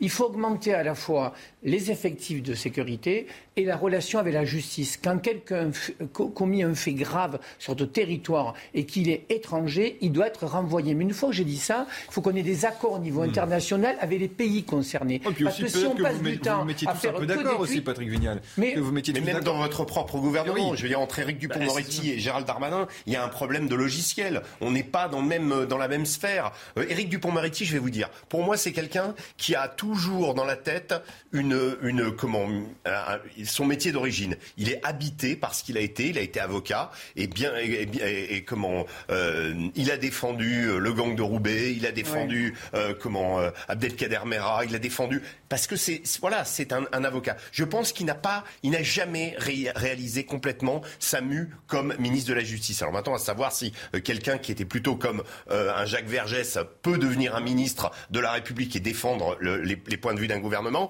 c'est à voir. Mais je pense qu'il a imparfaitement euh, réalisé ça et qu'il reste dans un espèce de rôle un peu ambigu, ambivalent par rapport et notamment par rapport à une action sur ces sujets-là. Mais peut-être qu'on a un bon philosophiquement, il n'est pas du tout Peut-être qu'on a un bon couple, Darmanin qui est un homme plus de droite et Éric Dupond-Moretti qui est un homme de gauche. pour le moment, ça n'a pas beaucoup marché. Voilà. Bah, alors en même temps, ça neutralise. franchement, le budget justice a augmenté et Gérald Darmanin est sur le terrain. Eh Écoutez, ah bah pour commenter, il vient condamner, il vient commander. Bon, il savez, s'ils vont pas sur le moi, terrain, je trouve qu'il est un peu seul. Non, Monsieur Vignal, je le reproche pas de aller sur de pas aller sur le terrain. Je dis que ça ne suit pas. Quand même deux petits exemples très rapidement. Marlène Schiappa avait pris, avait dit il y a quelques années, maintenant je crois, euh, les délinquants sexuels étrangers, quand ils commettent un, délit, mais surtout même un crime, dehors. Bon, mm. qu'est-ce qui s'est passé? Rien du tout. Mm. Euh, sur le, Stade de France, on a quand même M. Darmanin qui a quand même été pris en, flagrant délit, je le dis quand même, de mensonge d'État, en racontant n'importe quoi sur l'origine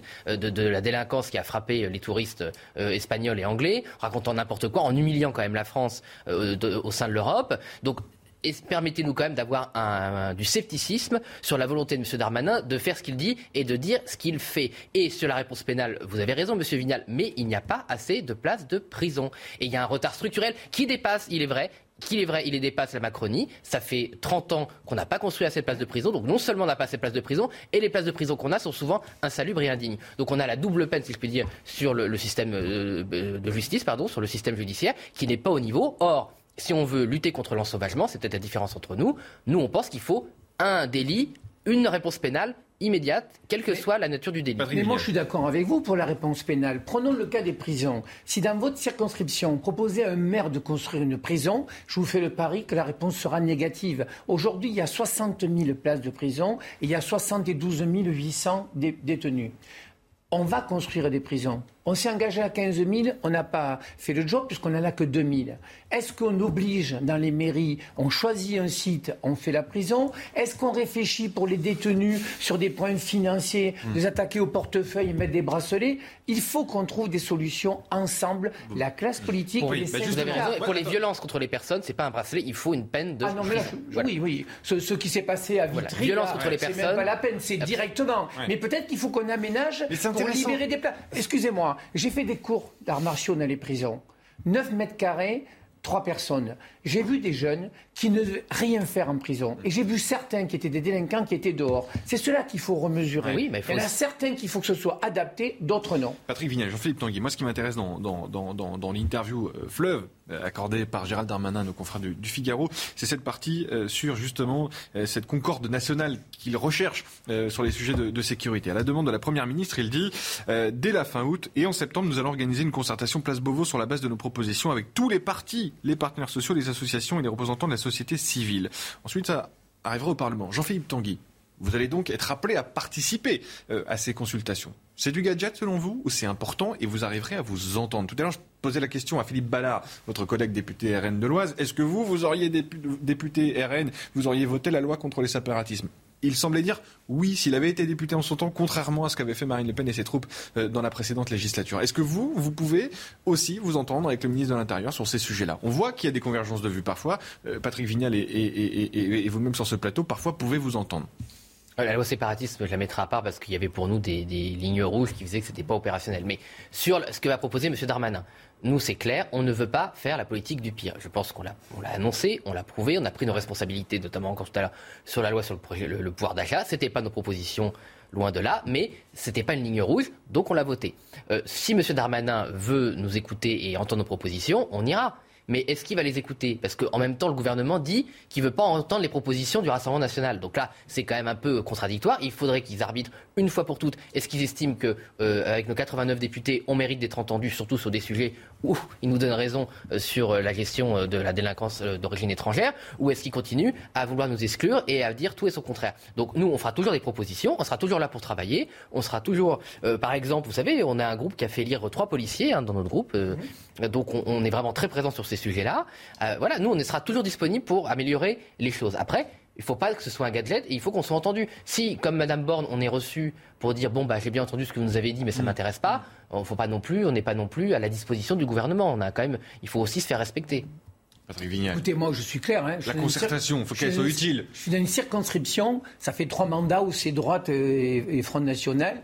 Euh, si on n'est pas d'accord avec vos idées, c'est pas avec des paroles, c'est avec des actes. Voilà. Donc moi, je vais être clair. S'il y a 89 députés euh, du Rassemblement national, c'est qu'il y a des gens qui ont voté pour vous. Ça s'appelle la démocratie. La nouveauté qui se passe, c'est que jusqu'à maintenant, après les présidentielles, nous avions une majorité. Vous aviez 380 ou 350 parlementaires. Le ministre décidait dans son bureau et nous, on sur un bouton. Qu'est-ce qui se passe aujourd'hui? On a un vrai parlementarisme. Donc moi, je suis clair. Vous n'êtes pas un ennemi, monsieur. Vous êtes un collègue qui a été ben, élu.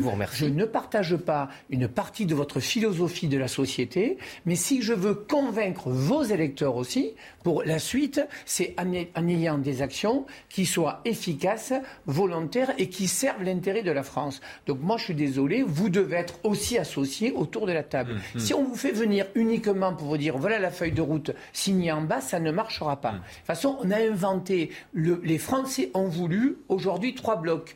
La NUPES, et je suis désolé de dire, je suis un homme de gauche, la NUPES qui refuse tout l'histoire de l'imam. Vous qui vous êtes un bourgeoisé comme jamais, vais pas de le dire, Monsieur Tanguy, joli costume, bah, toujours, on a toujours été euh, propre sur nous. Euh. Mais quand même, je pense. Qu'est-ce que ça veut dire Vous êtes bien bourgeoisé oh, et bah on a 69 euh, députés. Ah, il faut savoir parce qu'il paraît que je mets le cirque aussi. Alors il faut que vous accordiez vos, violons. Il faut que vous accordiez vos violons. Vous voyez, il y a quand même quelque chose d'extraordinaire. Ah, mais moi j'adore ces débats parce que non mais ces débats sont formidables. On a l'impression que pendant 5 ans, on les a pas eu. Et on a l'impression que pendant 5 ah ans, tout était décidé depuis l'Elysée. Alors attendons, que, finalement, il y a eu la crise. Pour le moment, tout est quand même beaucoup décidé de l'Elysée Oui, mais, non, mais attendez, on parle de pouvoir d'achat et de sécurité. Attention, les retraites, l'assurance chômage, je suis pas sûr que le Rassemblement national la majorité régalien, on est quand même sur des, choses très importantes et le pouvoir, pouvoir d'achat, excusez-moi, mais c'est quand même un des thèmes principaux de la présidentielle. mais les retraites. oui, alors après on verra, il y, a, des débats qui on rentrera dans le dur et dans l'idéologie. Mais... là pour le moment, ce qu'on remarque, c'est que ce, Parlement, on a dit, quand il a été élu, oh, ça va être ingouvernable, etc. Et que pour le moment, il y a du travail législatif qui a été fait. Il y a eu des éclats de voix, il y a eu des noms d'oiseaux, il y a eu des choses, des comportements et des des, des, comment dire, des, euh, un coupable à votre droite. Hein. Voilà, euh, il y a eu des, gens qui ont porté la cravate et d'autres un peu moins. Mais mais euh, remercie à la majorité. Finalement, ce qu'on se rend compte, c'est que le, le, Parlement redevient le cœur de la démocratie. Et c'est quand même le, le, but en cher France. monsieur, ça veut dire que c'est l'ADN de la concertation. Moi, j'ai pas Mais Emmanuel Macron s'était un petit peu habitué à, légiférer hors de tout avant Emmanuel Macron, c'était François Hollande. Quand vous avez une majorité et que vous voulez faire avancer le, le Parlement Playmobil hein, avant. Hein, donc, alors, bah, Emmanuel Macron est aussi moi, arrivé à un moment. ce terme, donc je ne vais pas vous l'enlever de votre bouche, parce que moi j'ai toujours été ce qu'on dit une grande gueule dans cette majorité. Moi j'estime que je ne suis pas d'accord avec M. Tanguy, mais je veux le prouver à ses électeurs et à lui quand il n'a pas raison. Le vrai débat, je vais employer un terme que j'aime pas trop, c'est que souvent les politiques sont faux il faut arrêter avec ça. Aujourd'hui, on doit convaincre le Parlement de nos actions. Donc, si on invite les partenaires, mm. les 577 députés, et qu'on leur dit signer en bas, ça marche pas. Donc, il faut réfléchir autrement parce que c'est les Français qui le demandent. Moi, ça m'aurait plu d'avoir 350 parlementaires. C'est pas comme ça, donc on doit s'adapter. La pause, on se retrouve tout de suite pour euh, continuer nos débats. Il sera question de la, corrida. On, l'a évoqué, mais on n'a pas été au, fond du sujet. Proposition d'Emeric Caron de la NUPES, interdire la, corrida. Ça ne plaît pas à Patrick Vignal. On se retrouve tout de suite euh, pour la suite de Punchline. Comment Garrido. Oui. Punchline, soyez les bienvenus. Si vous nous rejoignez, les débats sont toujours. arrêtez quand même. Je vous parle pas pendant les pubs, c'est encore plus actif qu'à l'antenne. Euh, Jean-Philippe Tanguy, toujours avec nous, député RN, Patrick Vignal, député Renaissance, et Régis Le Sommier, grand reporter. Beaucoup de sujets encore à, aborder euh, avec vous jusqu'à 20h. D'abord, le journal avec Vincent euh, Fahandez, et on, on poursuit nos discussions dans quelques secondes. C'est aujourd'hui le pic de la vague de chaleur qui traverse le pays. Les 26 départements placés en alerte orange le seront aussi demain. Néanmoins, et c'est une bonne nouvelle, quelques averses sont à prévoir dans le nord-ouest. Des orages feront également leur apparition parce que pendant ce temps, la sécheresse, elle aussi, touche tout le territoire. Selon les spécialistes, la situation ne devrait pas s'améliorer dans l'immédiat, bien au contraire car le record absolu de sécheresse des sols superficiels qui date de 2003 pourrait être battu. L'actualité à l'étranger, Nancy Pelosi qui a quitté Taïwan ce matin.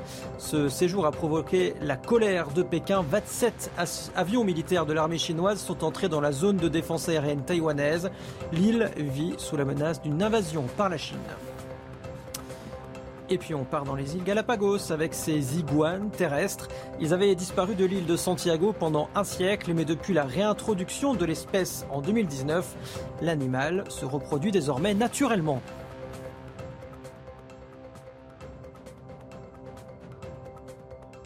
Exhaustif, les iguanes des îles Galapagos qui se reproduisent naturellement. Voilà, au moins c'est de l'info. Euh, Eric Dupond-Moretti contre la NUPES, contre le Rassemblement National aussi, euh, Philippe Tanguy. Jean-Philippe Tanguy, ça, va peut-être un peu euh, à rebours de ce qu'on était en train de dire avec Patrick Vignal. C'est-à-dire qu'Éric Dupont-Moretti vous remet dos à dos. NUPES et, vous soufflez. Non mais on peut en débattre. Mais, non mais on peut en débattre, mais il allait, il a besoin de remonter. Il n'était même pas né. Non, si, c'est pas, pas, vrai ce que vous dites. Lousteau, Châtillon, ah, c'est proche de Marine Le Pen. oui, non, son gros, son grand moment, parce qu'après, c'est vrai qu'on a couvert ses paroles. Euh, son grand maman, son grand moment, c'était encore revenir à, aux déclarations euh, de Jean-Marie Le Pen que Marine Le Pen a condamné 200 euh, fois. quand il les a retirés, c'est le moment où il a été exclu. Et donc, en fait, Marine Le Pen, c'est la seule femme politique, et même la seule femme où il y a encore des gens qui osent venir lui demander de se justifier des actes de son père toute sa vie. Voilà. Bon, Marine Le Pen, c'est une femme politique à part entière. Elle a sa ligne politique. Elle n'a pas à justifier pendant 20 ans de choses qui ont été dites il y a 40 ans. La position de Marine Le Pen sur l'antisémitisme, elle a toujours été très claire, c'est très fort, et euh, sincèrement, dans les partis politiques actuels, le Rassemblement national peut regarder euh, avec euh, beaucoup de, fierté, nos compatriotes de confession juive, que nous défendons systématiquement contre le nouvel antisémitisme qui s'est répandu depuis maintenant 20 ans avec énormément de victimes, euh, victimes de, meurtres, victimes de séquestration, je rappelle, euh, victimes d'attentats et aussi au quotidien, victimes de persécutions qui fait qu'il y a un nombre de quartiers impressionnant et ce n'est pas seulement dans les banlieues, contrairement à ce qu'on dit, c'est aussi dans les villes. On ne peut pas mettre une kippa et se balader tranquillement avec sa famille en toute sécurité. Voilà, donc maintenant. Est-ce que oui ou non, Jean-Philippe Tanguy, dans l'entourage de Marine Le Pen, il y a encore des personnes qui ont un comportement ambigu mais pas du tout, mais on ne sait même pas de qui parle. Frédéric Chatillon. Mais oui, mais qu'est-ce que. D'accord. Bah, ce sont des proches. Non, mais des proches d'où De quoi De Marine Le Pen. Mais, mais moi, je n'ai jamais rencontré M. Chatillon. C'est Depuis que j'étais euh, le numéro 2 euh, directeur de campagne adjoint de la campagne de Marine Le Pen, je ne l'ai jamais vu. Hmm. Donc, en fait, cette espèce d'habitude, de, réflexe pavlovien, pour essayer de faire croire qu'on aurait une responsabilité qu'on n'a absolument pas, et même on a lutté contre euh, le nouvel antisémitisme qui se propage malheureusement dans notre pays, alors qu'en face, oui, il y a une responsabilité réelle. Pourquoi? Hmm. Parce que associé, on sait très bien, associer l'antisionisme euh, en France et l'antisémitisme, c'est une nouvelle forme d'antisémitisme. Ça permet, sous couvert de critique euh, de la démocratie israélienne, euh, de faire passer des messages et de souffler sur des braises l'importation du conflit entre Israël et la Palestine euh, dans notre pays, avec de graves conséquences euh, sur euh, la persécution et, les violences qui sont faites contre nos compatriotes de confession juive. Donc ils savent très bien ce qu'ils font. Et d'ailleurs, M. Guiraud, pour faire le lien, puisque c'est un député de la France Insoumise de Tourcoing, d'ailleurs, défend le fameux imam qui a des propos, là pas seulement antisémites, antisémites. Voilà. Mm. Donc en fait, ils sont en permanence dans un, clientélisme qui est très grave. Et moi, je l'ai déjà dit aux personnes de gauche sur votre plateau ou ailleurs, en fait, ce qui est incompréhensible dans le comportement des insoumis, pour des gens notamment qui ont une maîtrise de l'histoire, c'est qu'ils pensent qu'ils vont maîtriser l'hydre islamiste, qui est une hydre antisémite. Mm. Ils ne maîtriseront jamais mm. le monstre de euh, l'islamisme et de l'antisémite. Ils vont être débordés par ce monstre, et malheureusement, il y a de compatriotes de confession juive qui en souffrent. Ce qui est sûr, c'est que de l'arrivée, euh, enfin la, venue de Jeremy Corbyn pour soutenir Daniel Simonet à la résolution sur Israël comparé à un régime d'apartheid, en passant par certaines maladresses de Mathilde Panot dans un tweet ou quand elle s'adresse à Elisabeth Borne en parlant d'une rescapée. Ça fait beaucoup, euh, Régis Le Sommet, pour la NUPES. Ça fait beaucoup et puis à chaque fois, on ne peut pas dire que ce soit fait euh, euh, de façon purement par hasard. Mmh, mmh. Ah, c'est du cynisme Justement, on parlait, on parlait, de la, on, parlait de la, de, de, la rage du Veldiv et puis faire un tweet sur la commémoration et les 80 ans de, de cet épisode euh, absolument épouvantable, euh, en, sans mentionner euh, le mot juif, alors que toutes les personnes qui ont été arrêtées ce jour-là euh, il n'y a pas d'autres personnes, il n'y a pas de personnes qui n'étaient pas juives. Hmm. C'est que des juifs qui ont été arrêtés. Donc euh, c'est pas innocent de faire ça. Euh, quand David Guiraud lui-même aussi parle de, de, de, Gérald Darmanin en disant oui c'est le fait du prince à propos de cet imam, il ferait mieux de s'occuper des, des, histoires de pouvoir d'achat. Déjà le, le, le, le, job de Gérald Darmanin c'est pas de s'occuper du pouvoir d'achat. Donc c'est vraiment une manière de, de, de, contourner, de tordre les choses, mais qui est, qui est bien dans leur logiciel marxiste-léniniste. Hein. Euh, c'est vraiment ils sont dans, dans, un espèce de, euh, ils sont dans un univers particulier. Et, je, vais, je vais vous dire sur la alors là, la question, c'est que ces, problématiques-là, elles sont actuelles. Mmh. C'est comme ça qu'ils agissent aujourd'hui.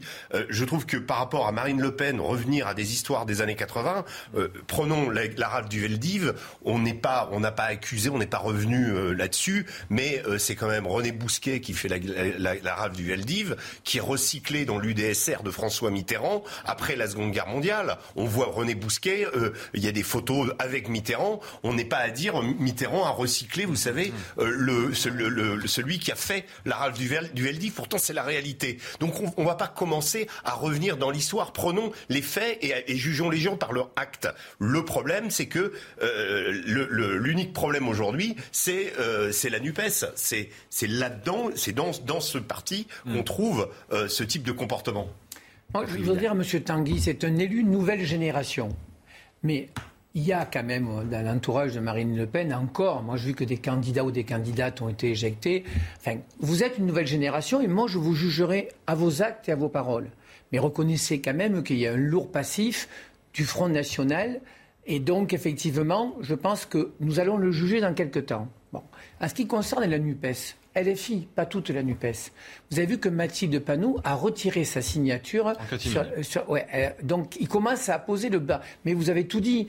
La NUPES aujourd'hui, LFI, ce qu'ils veulent, c'est le chaos. Donc ils tirent à tout va. Mais, mais est-ce constamment. Se moretti en renvoyant dos à dos? Non, ils se, trompent? Alors, ils se trompent pas. Parce on a l'impression qu'en fait, mais d'une certaine manière, il dédouane quand non, mais le débat est différent. Et puis franchement, attendez, on venait de démarrer une mandature. quand vous voyez M. Tanguy qui monte en tribune, qui silence pour la France, euh, je crois que chacun se marque. Bon, moi, ça ne me dérange pas. Le vrai débat, c'est le fond. Le fond des LFI aujourd'hui, c'est la révolution bah, et le chaos. Est-ce que vous vous rendez compte que Mélenchon a presque fait croire qu'il avait gagné les élections présidentielles Et on a 89 aboyeurs hum. qui aujourd'hui, vous vous rendez compte qu'ils n'ont pas voté le pouvoir d'achat? 89, c'est chez eux. 150. Bah, Ils n'ont pas bah, voté. 74 les filles. Vous avez vu motion, motion de rejet tout à l'heure de 20 milliards on a encore perdu une heure à cause de Mais c'est quoi ça mais d'accord, mais c'est sur le sujet qui nous concerne. mais c'est vous êtes passionné par vos débats à la C'est Monsieur Vignal, par contre, il n'y a pas, excusez-moi, il n'y a pas que les filles, parce que là, Madame Borne hier, elle a commis une erreur. Je suis désolé de vous le dire. Quand elle dit, euh, elle reprend la parole en disant, oui, euh, les écologistes, les socialistes, les communistes, vous êtes très gentils et les insoumis sont euh, très méchants. C'est pas vrai. La résolution, vous le dire, la résolution sur le régime d'apartheid en Israël, c'est les communistes qui l'ont déposée. Il y a des, écologistes qui l'ont signé, des socialistes qui l'ont signé et des insoumis. Donc j'ai pas, enfin, si la ficelle était un peu grosse, disant oui, il y a les insoumis, puis les autres, ils sont moins graves. Je suis désolé. Vous êtes d'accord qu'ils sont moins graves les autres que les insoumis? Euh, Les écologistes, je ne comprends pas pourquoi vous êtes aussi euh, tolérant avec les écologistes qui ont dans leur sein euh, des personnalités qui ont un comportement sur ces sujets-là qui n'est pas du tout, qui n'est pas du tout républicain. Mais bon, on va pas polémiquer pour polémiquer. Moi, j'aimerais juste ce que je comprends pas sur Monsieur Dupont-Moretti. Il devrait et la majorité devrait être contente que la lutte contre l'antisémitisme est consensuelle dans la quasi-totalité des groupes. Et au lieu d'en faire une force, on nous ressort des vieilles histoires en faisant croire que les élus du Rassemblement national ne condamnent pas fortement l'antisémitisme, alors que vous savez très bien qu'il n'y a pas un député sur les bancs de l'Assemblée nationale qui ne veut pas faire de la lutte contre l'antisémitisme une priorité. Et qu'on a toujours été du côté des victimes, mm. on a toujours voulu condamner très fortement les coupables, et qu'aujourd'hui, faire croire que euh, le problème de l'antisémitisme viendrait des déclarations de je ne sais pas qui il y a 40 ans, c'est relativiser la vraie origine de l'antisémitisme aujourd'hui, qui est d'origine islamiste essentiellement et qu'on doit combattre de toutes nos forces parce que ça prend des proportions, et vous le savez très bien parce que vous êtes un élu enraciné, qui prend des proportions extrêmement inquiétantes à divers degrés sur nos territoires, y compris dans la jeunesse, y compris à travers les réseaux sociaux, et qu'il faut il est vraiment temps de réagir parce que euh, on voit aussi beaucoup de, nos compatriotes français qui choisissent de partir de la France. Et, moi, non, non, mais moi je tiens à le dire, j'ai honte dès qu'il y a un Français hum, de hum. confession juive qui choisit de partir, non pas parce qu'il a de la famille ou par choix personnel, mais parce qu'il a peur de vivre dans son propre pays, j'ai honte pour la France et j'ai honte pour mon pays qu'on ne soit pas capable d'assurer la sécurité de nos compatriotes de confession juive et d'ailleurs de toute confession. c'est un discours de, clarté. Mais en tout cas, euh, ces dernières semaines, ces dernières heures, l'antisémitisme, en tout cas l'ambiguïté, euh, elle venait des rangs de la NUPES ou de la France insoumise pas du Rassemblement national. On peut en débattre. Robert Ménard nous le disait très euh, calmement hier.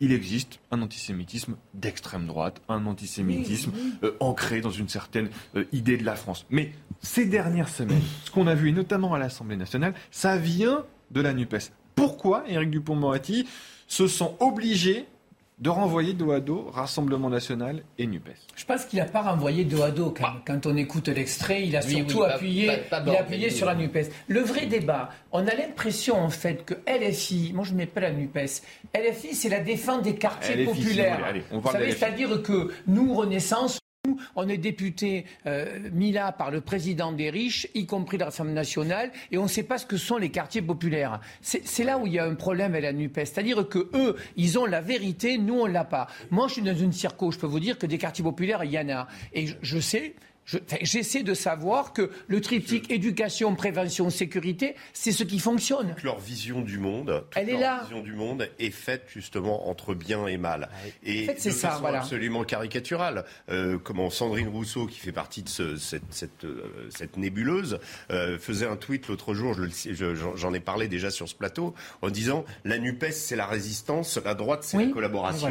Mais voilà, déjà quand on est là-dedans, on n'a rien compris. Donc on n'avance pas. Non, mais c'est même pas pas ça. Elle est de fac, quand même. Et, elle disait, elle disait d'ailleurs, euh, elle mettait en avant les valeurs, le régionalisme et l'écologie. Bon, le problème, c'est que quand vous regardez dans les faits et que vous analysez historiquement ce qui s'est passé en France, le régionalisme, il a été inventé par Charles Maurras et euh, le premier écologiste, le premier candidat écologiste en 74, René Dumont, lui, il avait écrit pendant euh, la période pétiniste dans un journal financé par les Allemands. Donc voilà, donc il y a toujours un problème, il y a toujours une lecture, même sur la question de l'antisémitisme. Prenez la résistance, le colonel Rémy, Dastier de la Vigerie, euh, Honoré d'Estiendorf, trois membres d'Action française euh, immense résistant.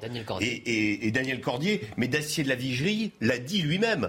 Il est à Alger, il doit composer avec des juifs dans la résistance et ça lui pose un problème. Donc euh, les choses sont beaucoup plus compliquées que ça. Et voir euh, les 75 000 fusillés du PCF comme étant peut parler du PCF qui a commencé à résister à partir de juin 1941. Qu'est-ce qu'il a fait avant? Bah, Il a proposé justement de ne pas euh, atteindre le, soldat allemand. Enfin, il y a il y a toute une relecture. Et quand on les écoute, et on se dit c'est effrayant parce qu'en plus ils sont profs, donc ils apprennent ça à la nouvelle génération. En réalité, les choses sont beaucoup plus ambiguës.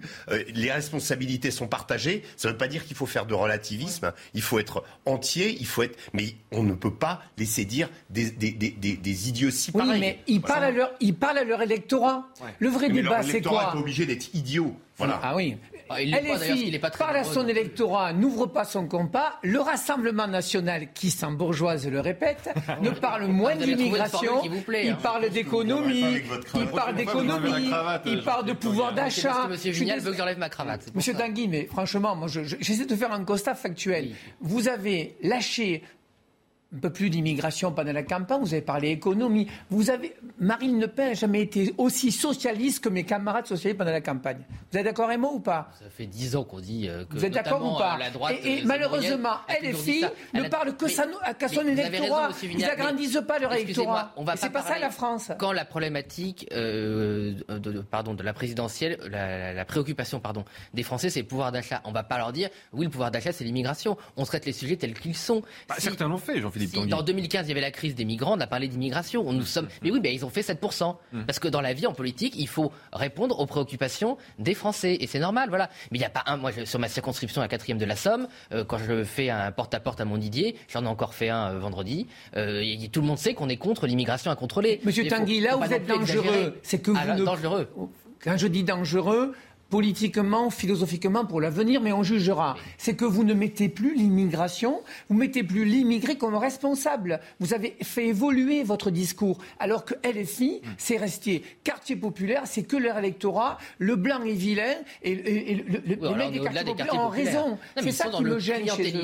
Et ce qui me gêne, non, même pas, même ah bah pas. Je crois que c'est idéologique. Ah bah, euh, excusez-moi, les déclarations de zéro sur c'est du clientélisme. Il y a aussi, il y a quelques, ils ont quelques élus enracinés, mais ils ont aussi pas mal on parlait d'Émeric Caron avec sa. ah bah j'allais y venir. Ah bah là, voilà, là on est dans la boboisation totale, euh, on est dans la déconnexion totale par rapport au réel. Attendez. Et en fait, avec. Euh, vous savez voir la position de Jean-Philippe Vous savez ce qui me gêne, moi qui ai bien connu les quartiers de Montpellier, je rencontrais des bobos dans les quartiers qui me disaient nous, on vit ensemble. Non, le bobo vivait à côté du quartier populaire et ils nous expliquaient qu'ils étaient de gauche, de gauche. Non, c'était des bobos.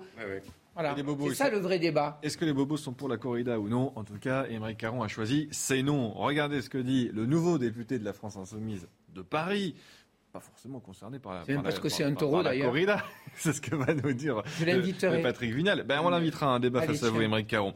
Euh, voilà ce qu'il dit, le député de la France Insoumise, au sujet de, de la corrida. Que la corrida soit un spectacle immoral, un spectacle qui n'a plus sa place au XXIe siècle. Je pense que c'est un point de vue qui est partagé par une majorité de Français. Il veut euh, interdire donc euh, la, la. Patrick Vignal, alors écoutez, moi je défends déjà la course camarguaise au patrimoine immatériel de l'UNESCO. Un taureau euh, chez nous, je vous inviterai Monsieur Tanguy, si vous connaissez pas les traditions, c'est vrai que le taureau, va le préciser tout de suite, la course vous êtes d'accord avec Émeric Caron Voilà. Non. La, course camarguaise, bah, le, je serais d'accord avec Émeric Caron, je pense que je démissionnerai de tout, je me retirerai et je m'interrogerai sur moi-même de longs, longs mois. Donc, si vous voulez, bon, moi déjà, je suis dans un territoire de course camarguaise. Le taureau, vous savez, n'est pas tué, il est magnifié. avec notre ami. Voilà. Notamment de, Nicolas, Maisonnet, qui défend aussi ce truc. Après, pour la corrida, je vais être clair, euh, on est dans des traditions, dans une culture. C'est vrai que pour un jeune là qui arrive, qui a 10 ans, va à la corrida et qui voit un taureau, effectivement, ça me gêne. Mais je trouve que on est toujours en train de réduire les combats. La corrida, ça est parti d'un art. Le taureau de combat est, euh, est, mis pour, il sait qu'il va affronter l'homme. Et je peux vous dire que affronter un taureau de 700 kilos, euh, main nue quasiment, c'est de l'exceptionnel. Donc moi je pense que la corrida, c'est pas la peine de vouloir l'interdire. On verra l'évolution de la société. C'est vrai qu'elle a évolué à Barcelone. Je pense que d'ici 20 ans, il n'y aura peut-être plus de corrida. Mais parce que ça sera le peuple qui l'aura décidé. Et pas un bobo de député qui ne sait pas ce que c'est, qui habite à Paris, qui roule un vélo électrique, qui va acheter euh, en bas de l'immeuble. Pas de caricature. Pas non, mais sans mettre, qui est un garçon intelligent. ce que je veux dire, c'est que les gens qui viennent sur le terrain, qui viennent voir ce que c'est. Pas de caricature. Ah après, il y a la question de la mise à mort du taureau. Enfin, il y a peut-être des aménagements. Vous avez des pays comme le Portugal où le taureau n'est jamais, n'est jamais tué. Enfin, il y a, voilà, peut-être qu'il y a aussi. Ça va évoluer. évoluer faire évoluer.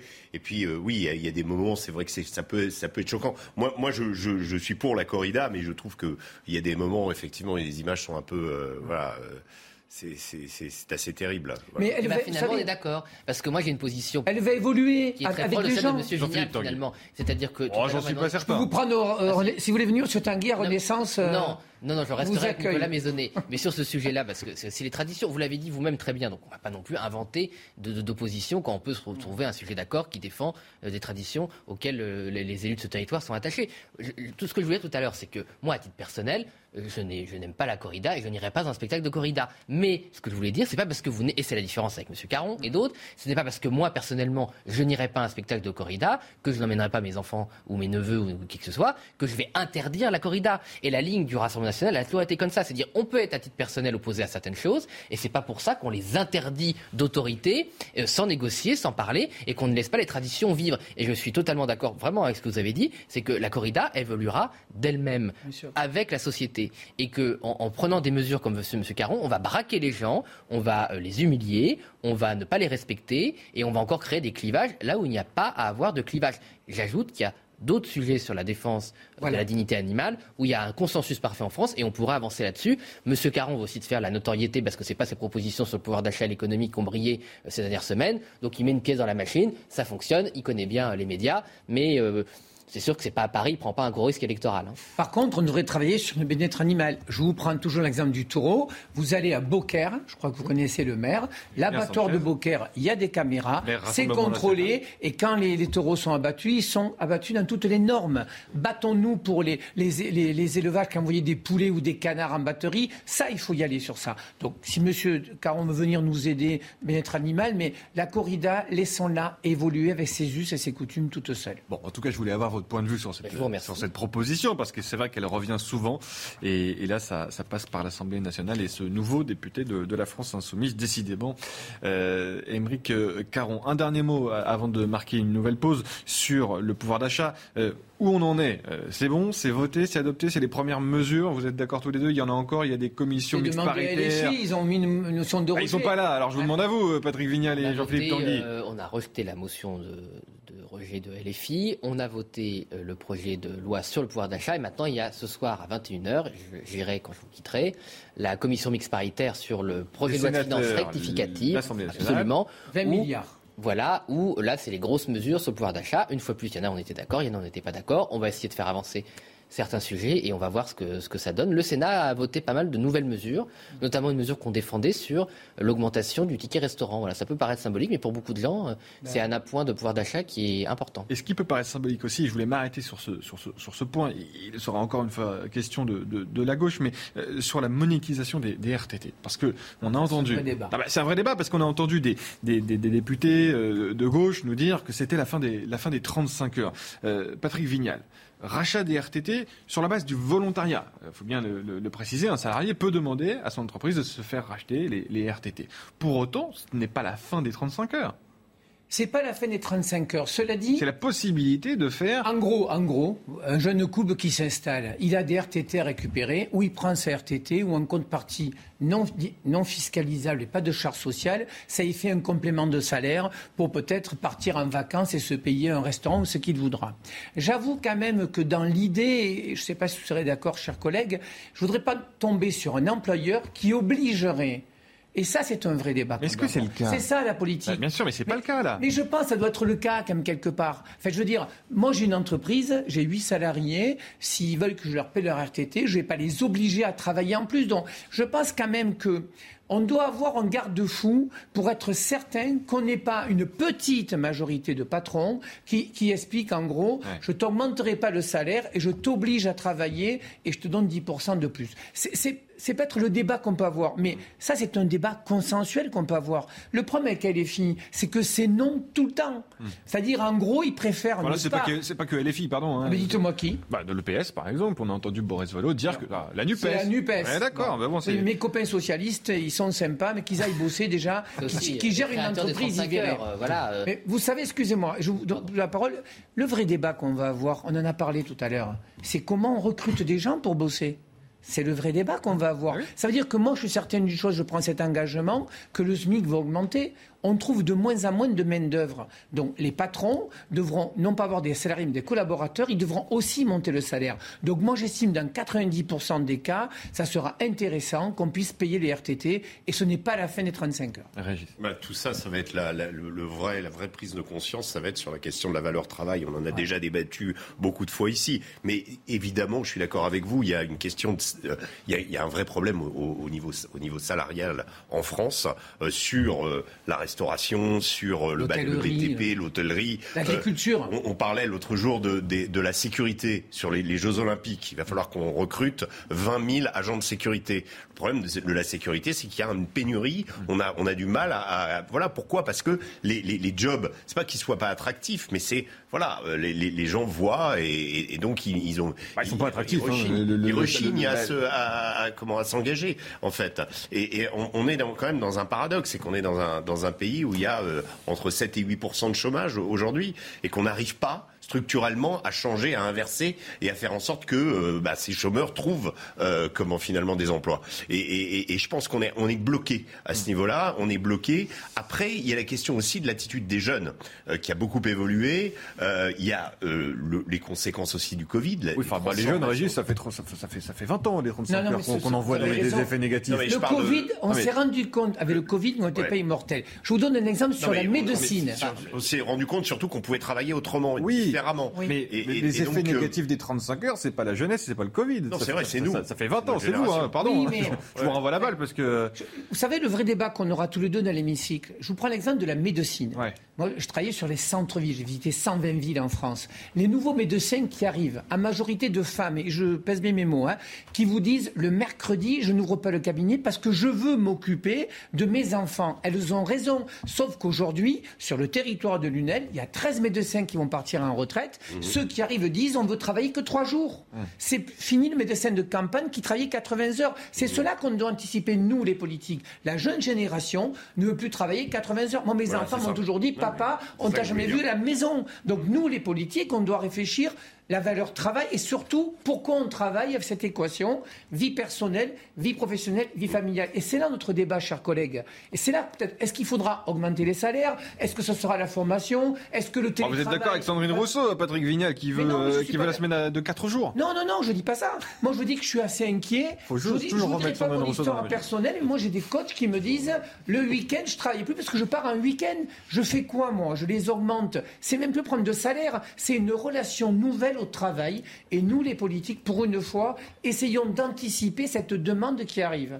Oui, moi, je suis inquiet sur ça. C'est aussi comme une société parfois de vitesse, parce que vous avez beaucoup de métiers qui n'ont pas non plus le luxe de pouvoir se dire je pars en week-end, euh, j'aménage mon temps de travail. Voilà, il y a quand même beaucoup. Moi, je vois une fois plus dans, dans la Somme, qui est un département de tradition ouvrière et, agricole. Euh, la semaine de 3 jours, 4 jours, ça, c'est, surréaliste. Voilà, bon.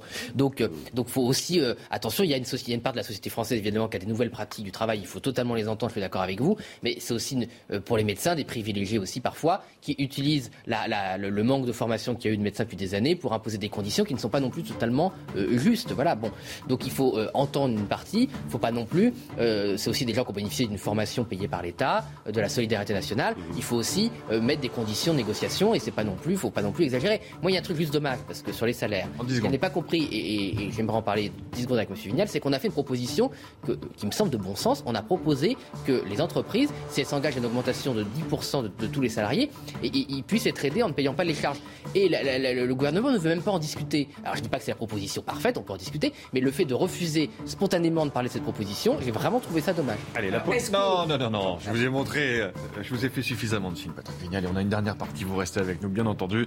Avec Jean-Philippe Tanguy et Régis Le Sommet, vous aurez l'occasion de répondre. La pause, et on se retrouve pour la dernière partie de, de Punchline dans, dans quelques minutes.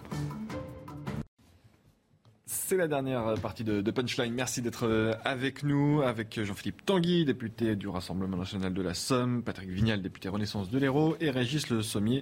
Euh, vous aurez fait les trois heures, Régis, et je vous promets que nous allons parler. Bah oui, moi aussi, mais ça, c'est normal. Et on y est, presque. Et, je vous promets qu'on va parler de Taïwan, de la situation euh, inquiétante à Taïwan. Mais d'abord, le journal avec Vincent Fernandez. Le Parlement a donné son feu vert pour le premier volet de mesures en faveur du pouvoir d'achat. Le texte prévoit notamment une augmentation de 4% des pensions de retraite ou encore le plafonnement des loyers à 3,5%. Il n'y aura plus d'eau dans 25 jours en Corse. Face à la sécheresse, la préfecture tire la sonnette d'alarme et durcit les restrictions. Les autorités appellent à un effort collectif et solidaire. Et puis cette nouvelle vague de chaleur pourrait avoir des conséquences sur la production d'électricité. EDF pourrait être contraint d'abaisser sa production nucléaire dans les prochains jours, peut-être même d'arrêter un réacteur de la centrale du Tricastin à cause de la température élevée des fleuves. Messieurs, un peu de sérieux. Euh, Nancy Pelosi a-t-elle mis le, feu aux poudres euh, à Taïwan? La Chine va-t-elle mettre euh, ses menaces à exécution? Retour sur les faits et ce qui inquiète particulièrement la communauté euh, internationale avec Sandra Chiombo et on en discute après avec l'éclairage de Régis Le Sommier, euh, évidemment. Sandra Chiombo. Nous sommes venus en paix dans la région. C'est avec ces mots prononcés devant le Parlement à Taïwan que Nancy Pelosi a clarifié la position des États-Unis. Aujourd'hui, notre délégation, dont je suis très fière, est venue à Taïwan pour affirmer sans équivoque que nous n'abandonnerons pas notre engagement envers Taïwan et que nous sommes fiers de notre amitié durable. Plus haute responsable américaine a visité Taïwan depuis 25 ans. Le déplacement de Nancy Pelosi est placé sous le signe de la coopération. Nos visites dans les délégations du Congrès ont trois objectifs le premier est la sécurité, la sécurité de notre peuple, la sécurité mondiale. Le deuxième est l'économie pour répandre autant de prospérité que possible. Et le troisième est la gouvernance. En réaction à la visite de Nancy Pelosi à Taïwan, la Chine a promis des actions militaires ciblées autour de l'île dès aujourd'hui. Bon, déjà la question, Régis, euh, Régis c'est est-ce que Nancy Pelosi a eu raison de se rendre à, Taïwan? Quel était véritablement l'intérêt pour elle d'y aller à ce moment précis? Bah, c'est une question euh, qui est quand même euh, dont on n'a pas tout à fait la réponse parce que l'ambiguïté réside dans le fait que Nancy Pelosi d'après le gouvernement américain, prend cette initiative personnelle. C'est ce que dit Anthony Blinken, le secrétaire d'État. Euh, Il dit personnel. Oui, c'est-à-dire elle fait sa tournée euh, asiatique, ça c'est tout à fait normal. J'imagine qu'elle ne se permet pas d'y aller toute seule. Non, elle le fait en concertation, ne serait-ce que d'ailleurs pour des questions de sécurité. Pour Avec l'administration Biden. Oui, tout à fait. Mais, mais ce qu'il faut voir, c'est qu'aux États-Unis, les parlementaires ont un pouvoir beaucoup bien supérieur à, à ce, à, à ce aux Français et que euh, justement, ils peuvent se permettre parfois euh, d'infléchir ou en tout cas d'interférer. On avait vu notamment John McCain ou Lindsey Graham euh, qui étaient coutumiers du fait de, se rendre dans des pays comme ça et, parfois gêner l'administration pour laquelle ils étaient censés, pour le pays, le pays pour lequel ils étaient censés travailler. Et en, réalité, aujourd'hui, la, la, comment, la visite de Nancy Pelosi n'était pas nécessaire dans le programme. D'ailleurs, au départ, elle n'avait pas été annoncée. la façon dont l'avion aussi Russie a, été orientée, c'est-à-dire que elle s'est bien bien gardée d'éviter la mer de le sud de la mer de Chine. elle est remontée par par les Philippines pour prendre finalement pour atterrir à l'est et pour être le moins hmm. en contact avec les avions de chasse chinois qui dans le même temps avaient commencé leur manœuvre à partir de deux porte-avions. Je précise qu'au moment où elle y est actuellement, les Chinois font des manœuvres tout hein. autour. Oui, bien sûr. Mais au moment où il y était, les, Chinois ont continué leur manœuvre tout autour euh, de, Taïwan, en particulier euh, dans le détroit, et euh, jusqu'à 16 km des côtes taïwanaises. Donc il n'y a pas eu d'invasion, il n'y a pas eu, ça n'a pas dégénéré. Mais si vous voulez, dans il, y a, il y a 120 km qui séparent les deux territoires. Hein. Oui, tout à fait. Donc quand on s'approche à 16 km, c'est qu'on ça veut dire qu'on fait pas semblant quand même. Bien sûr, bien mmh. sûr. Et donc il y a eu des survols permanents. Il y a eu donc ces deux porte-avions. C'est pas quand, quand on est, quand un porte-avions s'en va, c'est c'est un groupe un, un, groupe aéronaval mmh. euh, avec une cinquantaine de bâtiments autour, des sous-marins. Donc en tout, c'est une centaine, une centaine de, euh, de bateaux qui se sont déployés. Donc des grosses manœuvres de la part des Chinois. la question qu'on peut se poser, c'est que c'est pas simplement Taïwan. je précise que on a remarqué que depuis le début de la guerre en Ukraine, aucun signe d'apaisement ou aucun signe de diplomatie n'est venu des Russes, évidemment, mais n'est venu des Américains non plus. Mhm. Euh, Anthony Blinken s'est rendu plusieurs fois en Europe de l'Est, proposant d'ailleurs des choses assez dangereuses, euh, comme de repeindre des avions polonais euh, aux couleurs, ukrainiennes pour les fournir à l'Ukraine et éventuellement continuer. Donc qui frôlait la co-belligérance. Mhm. Récemment, Anthony Blinken, le 26 juillet, s'est rendu au Kosovo par hasard ou pas, cinq jours plus tard, tension entre le gouvernement kosovar et euh, la minorité serbe, avec Belgrade qui intervient. Donc réactivation d'une tension, c'est que Belgrade est l'allié de la Russie, dans une région qui peut laisser penser à une extension du conflit ukrainien à l'ouest. Donc les Américains, on peut se demander à quoi ils jouent actuellement. Est-ce que euh, cette visite était absolument nécessaire pour réaffirmer des principes de paix, de démocratie dont tout le monde connaît? Euh, Nancy Pelosi, je le précise, n'est pas la première euh, représentante américaine, élue américaine, à venir à Taïwan. Il y en a régulièrement. Oui, enfin là, ça acte quand même d'un affichage de soutien euh, à Taïwan de la part des États-Unis face à la Chine. Ça, on peut le dire. Donc on est sur une concurrence de deux blocs. Mais, mais, la réalité, c'est faut-il faut-il continuer? C'est-à-dire qu'est-ce que les Américains veulent faire? À quoi ils veulent euh, aboutir avec ça? Est-ce que ça c'est de l'ordre d'intimider les Chinois au vu de, ce qu'on a vu, il y a eu les exercices militaires. Au contraire, ça, ça a continué à, comment, à aggraver les tensions. Euh, il y a déjà la guerre en Ukraine. Euh, on est quand même dans une poudrière. Et, le problème est euh, la finalité de tout ça. Parce que la finalité de tout ça, moi, je ne vois pas très bien, ou nous, en tout cas, Européens, pour reprendre, euh, pour revenir un petit peu sur la France et sur l'Europe, euh, quel est notre intérêt à suivre euh, comment aveuglément les Américains sur ces questions-là, puisqu'on voit qu'ils ont des comportements qui ne sont pas tout à fait, et même carrément pas en phase avec une recherche de la paix dans le monde, une recherche d'arrangement. Le monde est actuellement, faut pas l'oublier non plus, en train de se, se, reformer. on, on avait imaginé qu'on pouvait mettre à genoux la Russie, ça ne s'est pas produit. Euh, la Russie s'est appuyée sur la Chine.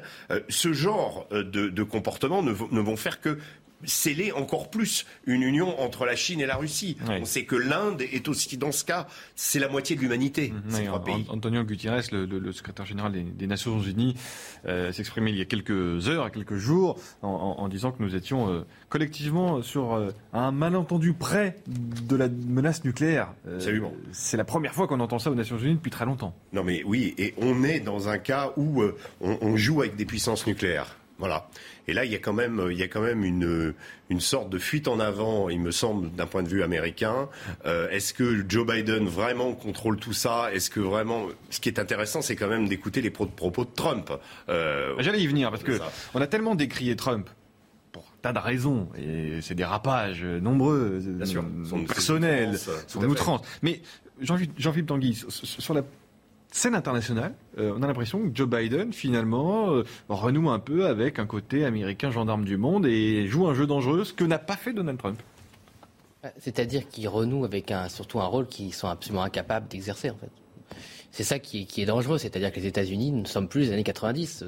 La, théorie de l'hyperpuissance qu'avait très bien décrit Hubert Védrine n'est plus valable aujourd'hui. Euh, euh, les États-Unis ne sont plus capables, et d'ailleurs les ils ne le veulent plus. Ils ne le veulent plus, mais le peuple. Alors le, peuple américain ne, veut plus, ne le veut mm. plus depuis longtemps. Mais certains, euh, pour peu qu'ils l'ont voulu un jour, et les dirigeants américains. Et d'ailleurs, il y a un problème de génération parce que moi, je ne veux pas être désobligeant avec. Madame Pelosi ou Monsieur Biden, mais ils appartiennent à une génération qui peut-être pense encore que le monde est celui de la chute de l'URSS, ce qui n'est plus le cas. Voilà. et, et d'ailleurs, ça leur a posé des problèmes dans les élections, euh, dans leur soutien aussi à la Chine, qu'ils ont nourri aussi par d'autres par d'autres politiques euh, plus stupides, plus stupides les unes que les autres. Mais je pense aussi malheureusement qu'Mme Pelosi fait de la petite politique, c'est-à-dire que nous avons dans deux mois les élections de mid-term, qu'il euh, y a une résurgence républicaine certaine et qu'ils essaient de montrer leur muscle en disant bah nous on est fort aussi, donc on va aller à Taïwan. Pour ne rien dire, parce qu'il n'y a, a, pas eu de fait nouveau, enfin je parle sous votre contrôle, mais il n'y a pas eu de fait nouveau, il n'y a pas eu d'affirmation d'une politique différente. Vous savez, il y, a une chose qui est pas fait nouveau, mais ça crée des Et, et juste, moi je finis, et en même temps, parallèlement, ce qui m'inquiète quand même sur le niveau euh, soit de cynisme des Américains, soit d'incompétence, mais souvent euh, chez eux c'est pareil, euh, c'est aussi dans deux mois la réinvestiture du président chinois par le Congrès, ce qui est aussi une première. Donc ils sont dans un jeu politique qui est extrêmement dangereux. Les deux, en fait, ce qui est incompréhensible, c'est que les deux ont intérêt à montrer les muscles et aucun intérêt à euh, dénouer la situation. Alors je crois qu'il y, a aussi, euh, je vais, je vais euh, rappeler aussi qu'à Taïwan, cette visite n'a pas été accueillie unanimement, qu'il y a eu des manifestations, on a revu des slogans US Go Home réapparaître, ça faisait longtemps qu'on n'en avait pas vu, et donc les Taïwanais sont un peu, en plus ils sont en pleine période électorale aussi. Mais pour, pour la question justement des mid-terms, c'est toujours une tentation, c'est assez, assez incroyable qu'au moment de la perspective électorale arrive, quand il y a des problèmes intérieurs, parce que les États-Unis sont en récession, parce que les États-Unis ont, un coût de l'énergie aussi, comme nous, euh, qui, est, qui, est, incroyable aujourd'hui. L'essence est moins cher. Oui, elle est moins chère, mais, mais, mais à, leur, à leur, à leur euh, euh, de leur point de vue, il y a, y a un problème. Donc, euh, donc l'administration Biden a des difficultés, connaît des difficultés, et c'est systématique. Vous l'avez vu aussi au moment de la, de la guerre en Ukraine, cette espèce d'hyperactivité d'Emmanuel Macron sur l'Ukraine, en imaginant à chaque fois que, en agitant un chiffon international et en montrant nos muscles, en montrant ce dont on est capable, on va influencer sur l'élection. En réalité, ça ne se passe jamais. C'est-à-dire que vous avez, euh, euh, je prends toujours cet exemple, mais il est assez frappant, euh, Winston Churchill qui gagne la deuxième guerre mondiale et qui est balayé en 45 aux élections. Donc, si vous voulez gagner une guerre ou en tout cas montrer un intérêt et une efficacité sur la scène internationale, ça ne marche jamais. Alors, si Joe Biden espère justement rattraper la gabegie de l'Afghanistan, qui lui a donné une image quand même assez déplorable au début de son quinquennat, avec euh, le soutien aux Ukrainiens et ensuite le soutien à Taïwan en montrant que l'Amérique est là, je crois qu'ils se plantent complètement parce que les Américains, c'est pas ça qui les intéresse. Patrick Vignal. Bah, cette visite ne sert personne et je crois que vous l'avez dit, hein, il y a des intérêts politiques dans quelques mois et en fait, on a un monde au bord de l'explosion. Je pense que la guerre en Ukraine va continuer longtemps et en fait chacun veut montrer ses muscles, mais ce n'est pas l'intérêt mondial. Je pense qu'encore une fois, on est sur des, positionnements qui servent l'intérêt de personne. Est-ce que l'Europe est assez forte euh, face à, ces grands blocs qui s'entrechoquent sous nos yeux? Peut-être qu'il faut l'élargir, peut-être l'Europe. Ah, bah, vous avez créé un débat là. Je ne sais pas s'il sera d'accord. L'élargissement n'a pas renforcé euh, l'Europe puisque ça fait une dissolution de responsabilité. Mais enfin, le débat serait long. Mais moi, ce qui m'inquiète plus, parce que je ne veux pas polémiquer sur un sujet qui, est grave et que je pense qui inquiète nos, compatriotes, mais euh, ce que vous avez dit d'intéressant et ce qui est euh, notre ligne aussi, c'est que la seule chance de forcer la Russie au cessez-le-feu, c'est de débloquer l'alliance asiatique. Tant que la Russie euh, sait qu'elle peut compter sur la moitié de l'humanité pour lui acheter ses matières premières. C'est tout ce qu'on, le message qu'on essaie de faire passer, mais c'est parfois difficile. Euh, la Russie n'a pas intérêt au cessez-le-feu, n'a pas intérêt à la paix, puisqu'elle sait qu'elle a euh, ce qu'on appelle une un interland mhm. en, économie, c'est-à-dire une réserve de, clients et de, de, marchés économiques beaucoup plus fort que maintenant, en fait, beaucoup plus puissant que, que, l'Europe. Donc l'Europe se surestime aussi maintenant dans ce qu'elle est, mhm. c'est-à-dire économiquement, démographiquement. Et je pense aussi qu'il y a un aveuglement d'une certaine génération qui ne veut pas voir le monde changer. Et c'est marrant parce qu'on dit toujours le RN est coincé dans le passé. Écoutez, nous, on est totalement dans le monde présent sur les nouveaux équilibres démographiques, économiques et, géopolitiques. Euh, L'Asie est la, puissance, enfin, pour peu, ça ne veut pas dire grand-chose, mais est la zone de puissance naissante. Et on doit tous réfléchir par rapport à, l'Asie. Les États-Unis l'ont un peu compris, la Russie l'a parfaitement compris. Euh, et nous, euh, on pense encore que le, destin du monde va se jouer on l'a vu, dans l'Atlantique. On voilà, vu de manière cruelle pendant l'épisode du, du Covid. La Chine a aucun intérêt à jouer le jeu les États-Unis mm. quel, quel, intérêt elle a? Bah, c'est comme une puissance économique qui n'a pas intérêt avec. Parce que la Russie, ce qui est toujours aussi étonnant, c'est que la Russie n'est pas une grande puissance économique. Non, et voilà l'Espagne. Donc euh, la Chine, voilà exactement. La Chine a plutôt intérêt à continuer à commercer avec le, reste du monde. La Chine est interdépendante des États-Unis et euh, tous les tous les grands ports américains appartiennent aux Chinois, par exemple. On va écouter l'ambassadeur de celui de Long Beach, celui de donc de, ils n'ont aucun intérêt à... et, en plus ils échangent de façon considérable. Donc là, il y a, alors il y a une chose aussi euh, sur laquelle Joe Biden capitalise aussi, c'est ce réveil américain par rapport à la puissance chinoise. Je vous signale que tous les deux quinquennats d'Obama, bah, avec toute la gloire qu'on lui a tressée, il a été incapable de voir que les Chinois arrivaient chez nous massivement, enfin je parle du monde occidental, euh, euh, comment piller, euh, comment de façon éhontée tout, tout, tout ce qu'ils pouvaient, copier, voilà, et qu'il n'y avait aucune barrière. Et c'est Trump qui a réagi, qui a dit et qui a, qui a commencé à, pratiquer des politiques tarifaires vis-à-vis de la Chine, qui a commencé à réveiller euh, l'Amérique euh, qui, qui s'était un peu endormie. Aujourd'hui, est-ce que ça, ça doit déboucher sur une confrontation armée euh, entre les deux pays? Moi, je ne le souhaite pas. Mais on voit bien quand même que derrière tout ça, il y a aussi l'industrie de l'armement qui est toujours présente. Euh, derrière les diplomates américains, vous avez toujours les armes.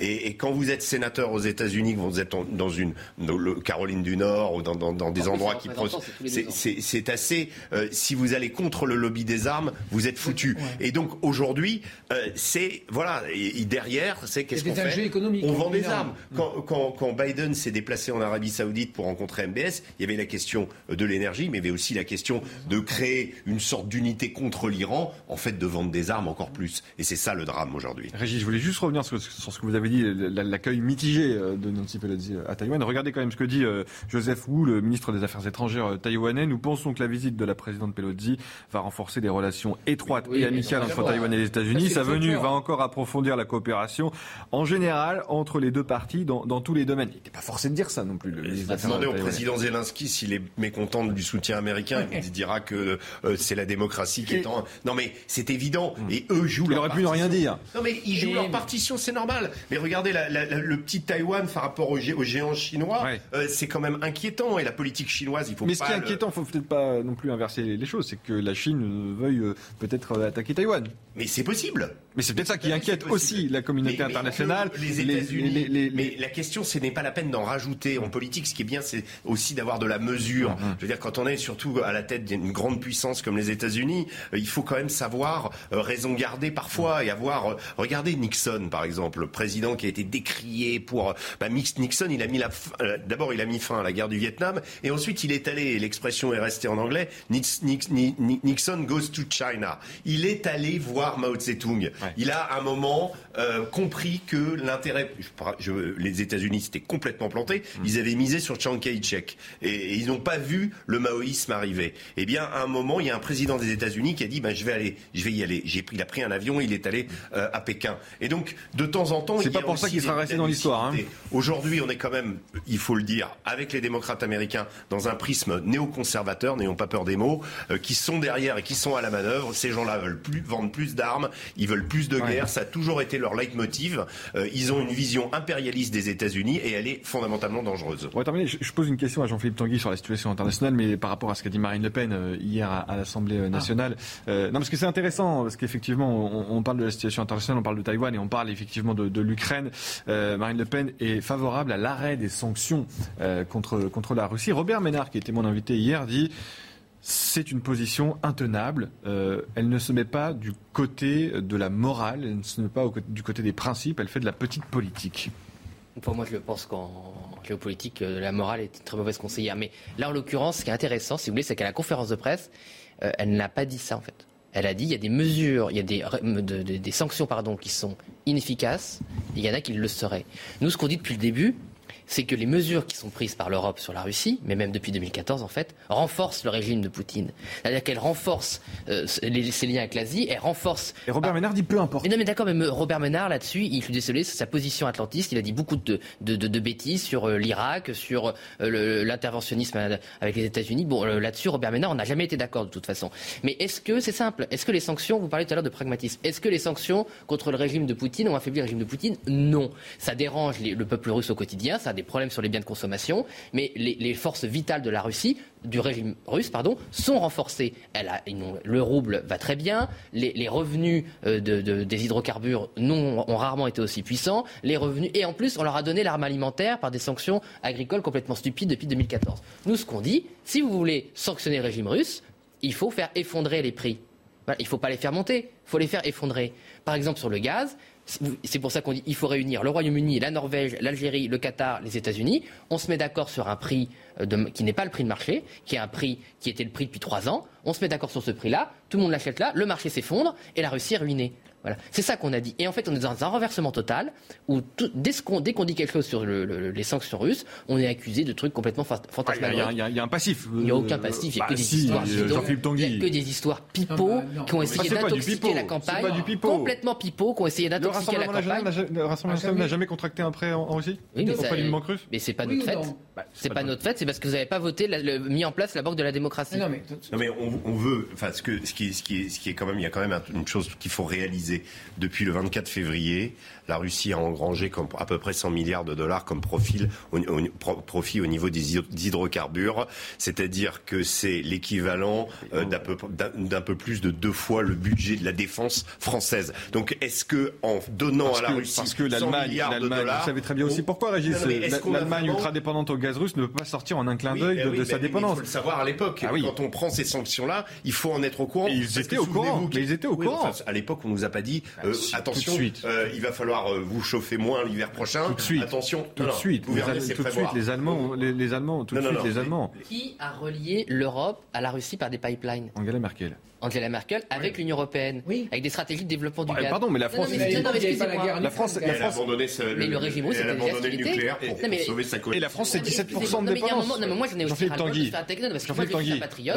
Je n'accuse personne d'être un agent de l'étranger. J'en ai ras-le-bol qu'on accuse le Rassemblement national d'une petite musique expliquant euh, qu'on serait euh, des agents de l'étranger. Nous, on est des souverainistes intégrales. Bah, vous avez refusé. été pour l'indépendance énergétique par le nucléaire, par l'hydrogène, par les ressources propres. Ce n'est pas nous qui avons mis l'Europe dans les mains du régime russe. Moi, j'en ai vraiment ras-le-bol, y compris sur l'arme alimentaire, d'accord? Parce que pourquoi est-ce que la, Russie était dépendante des importations alimentaires?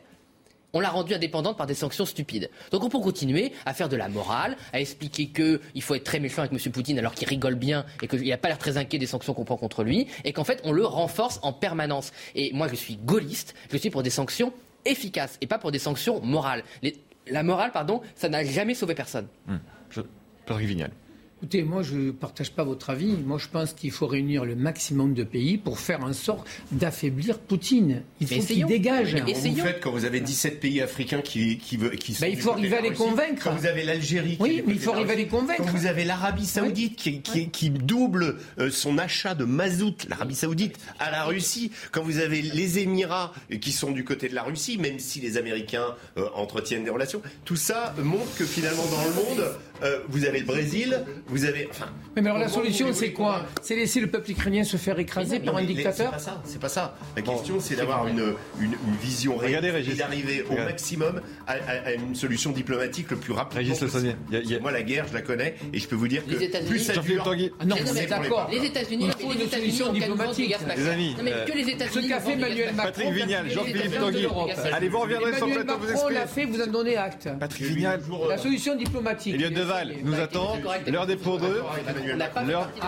L'heure des pros nous attend. Vous, voulez une quatrième heure? Restez avec Elliot Deval, il va vous faire de la place. Allez, merci d'avoir été avec nous. Je vous signale quand même demain, Gérald Darmanin, interview 8h15, 45 minutes, le, ministre de l'Intérieur, invité exceptionnel de CNews. Merci à tous les trois d'avoir participé à, cette émission. Tout de suite, Elliot Deval, l'heure des pros 2. Merci d'être sur CNews.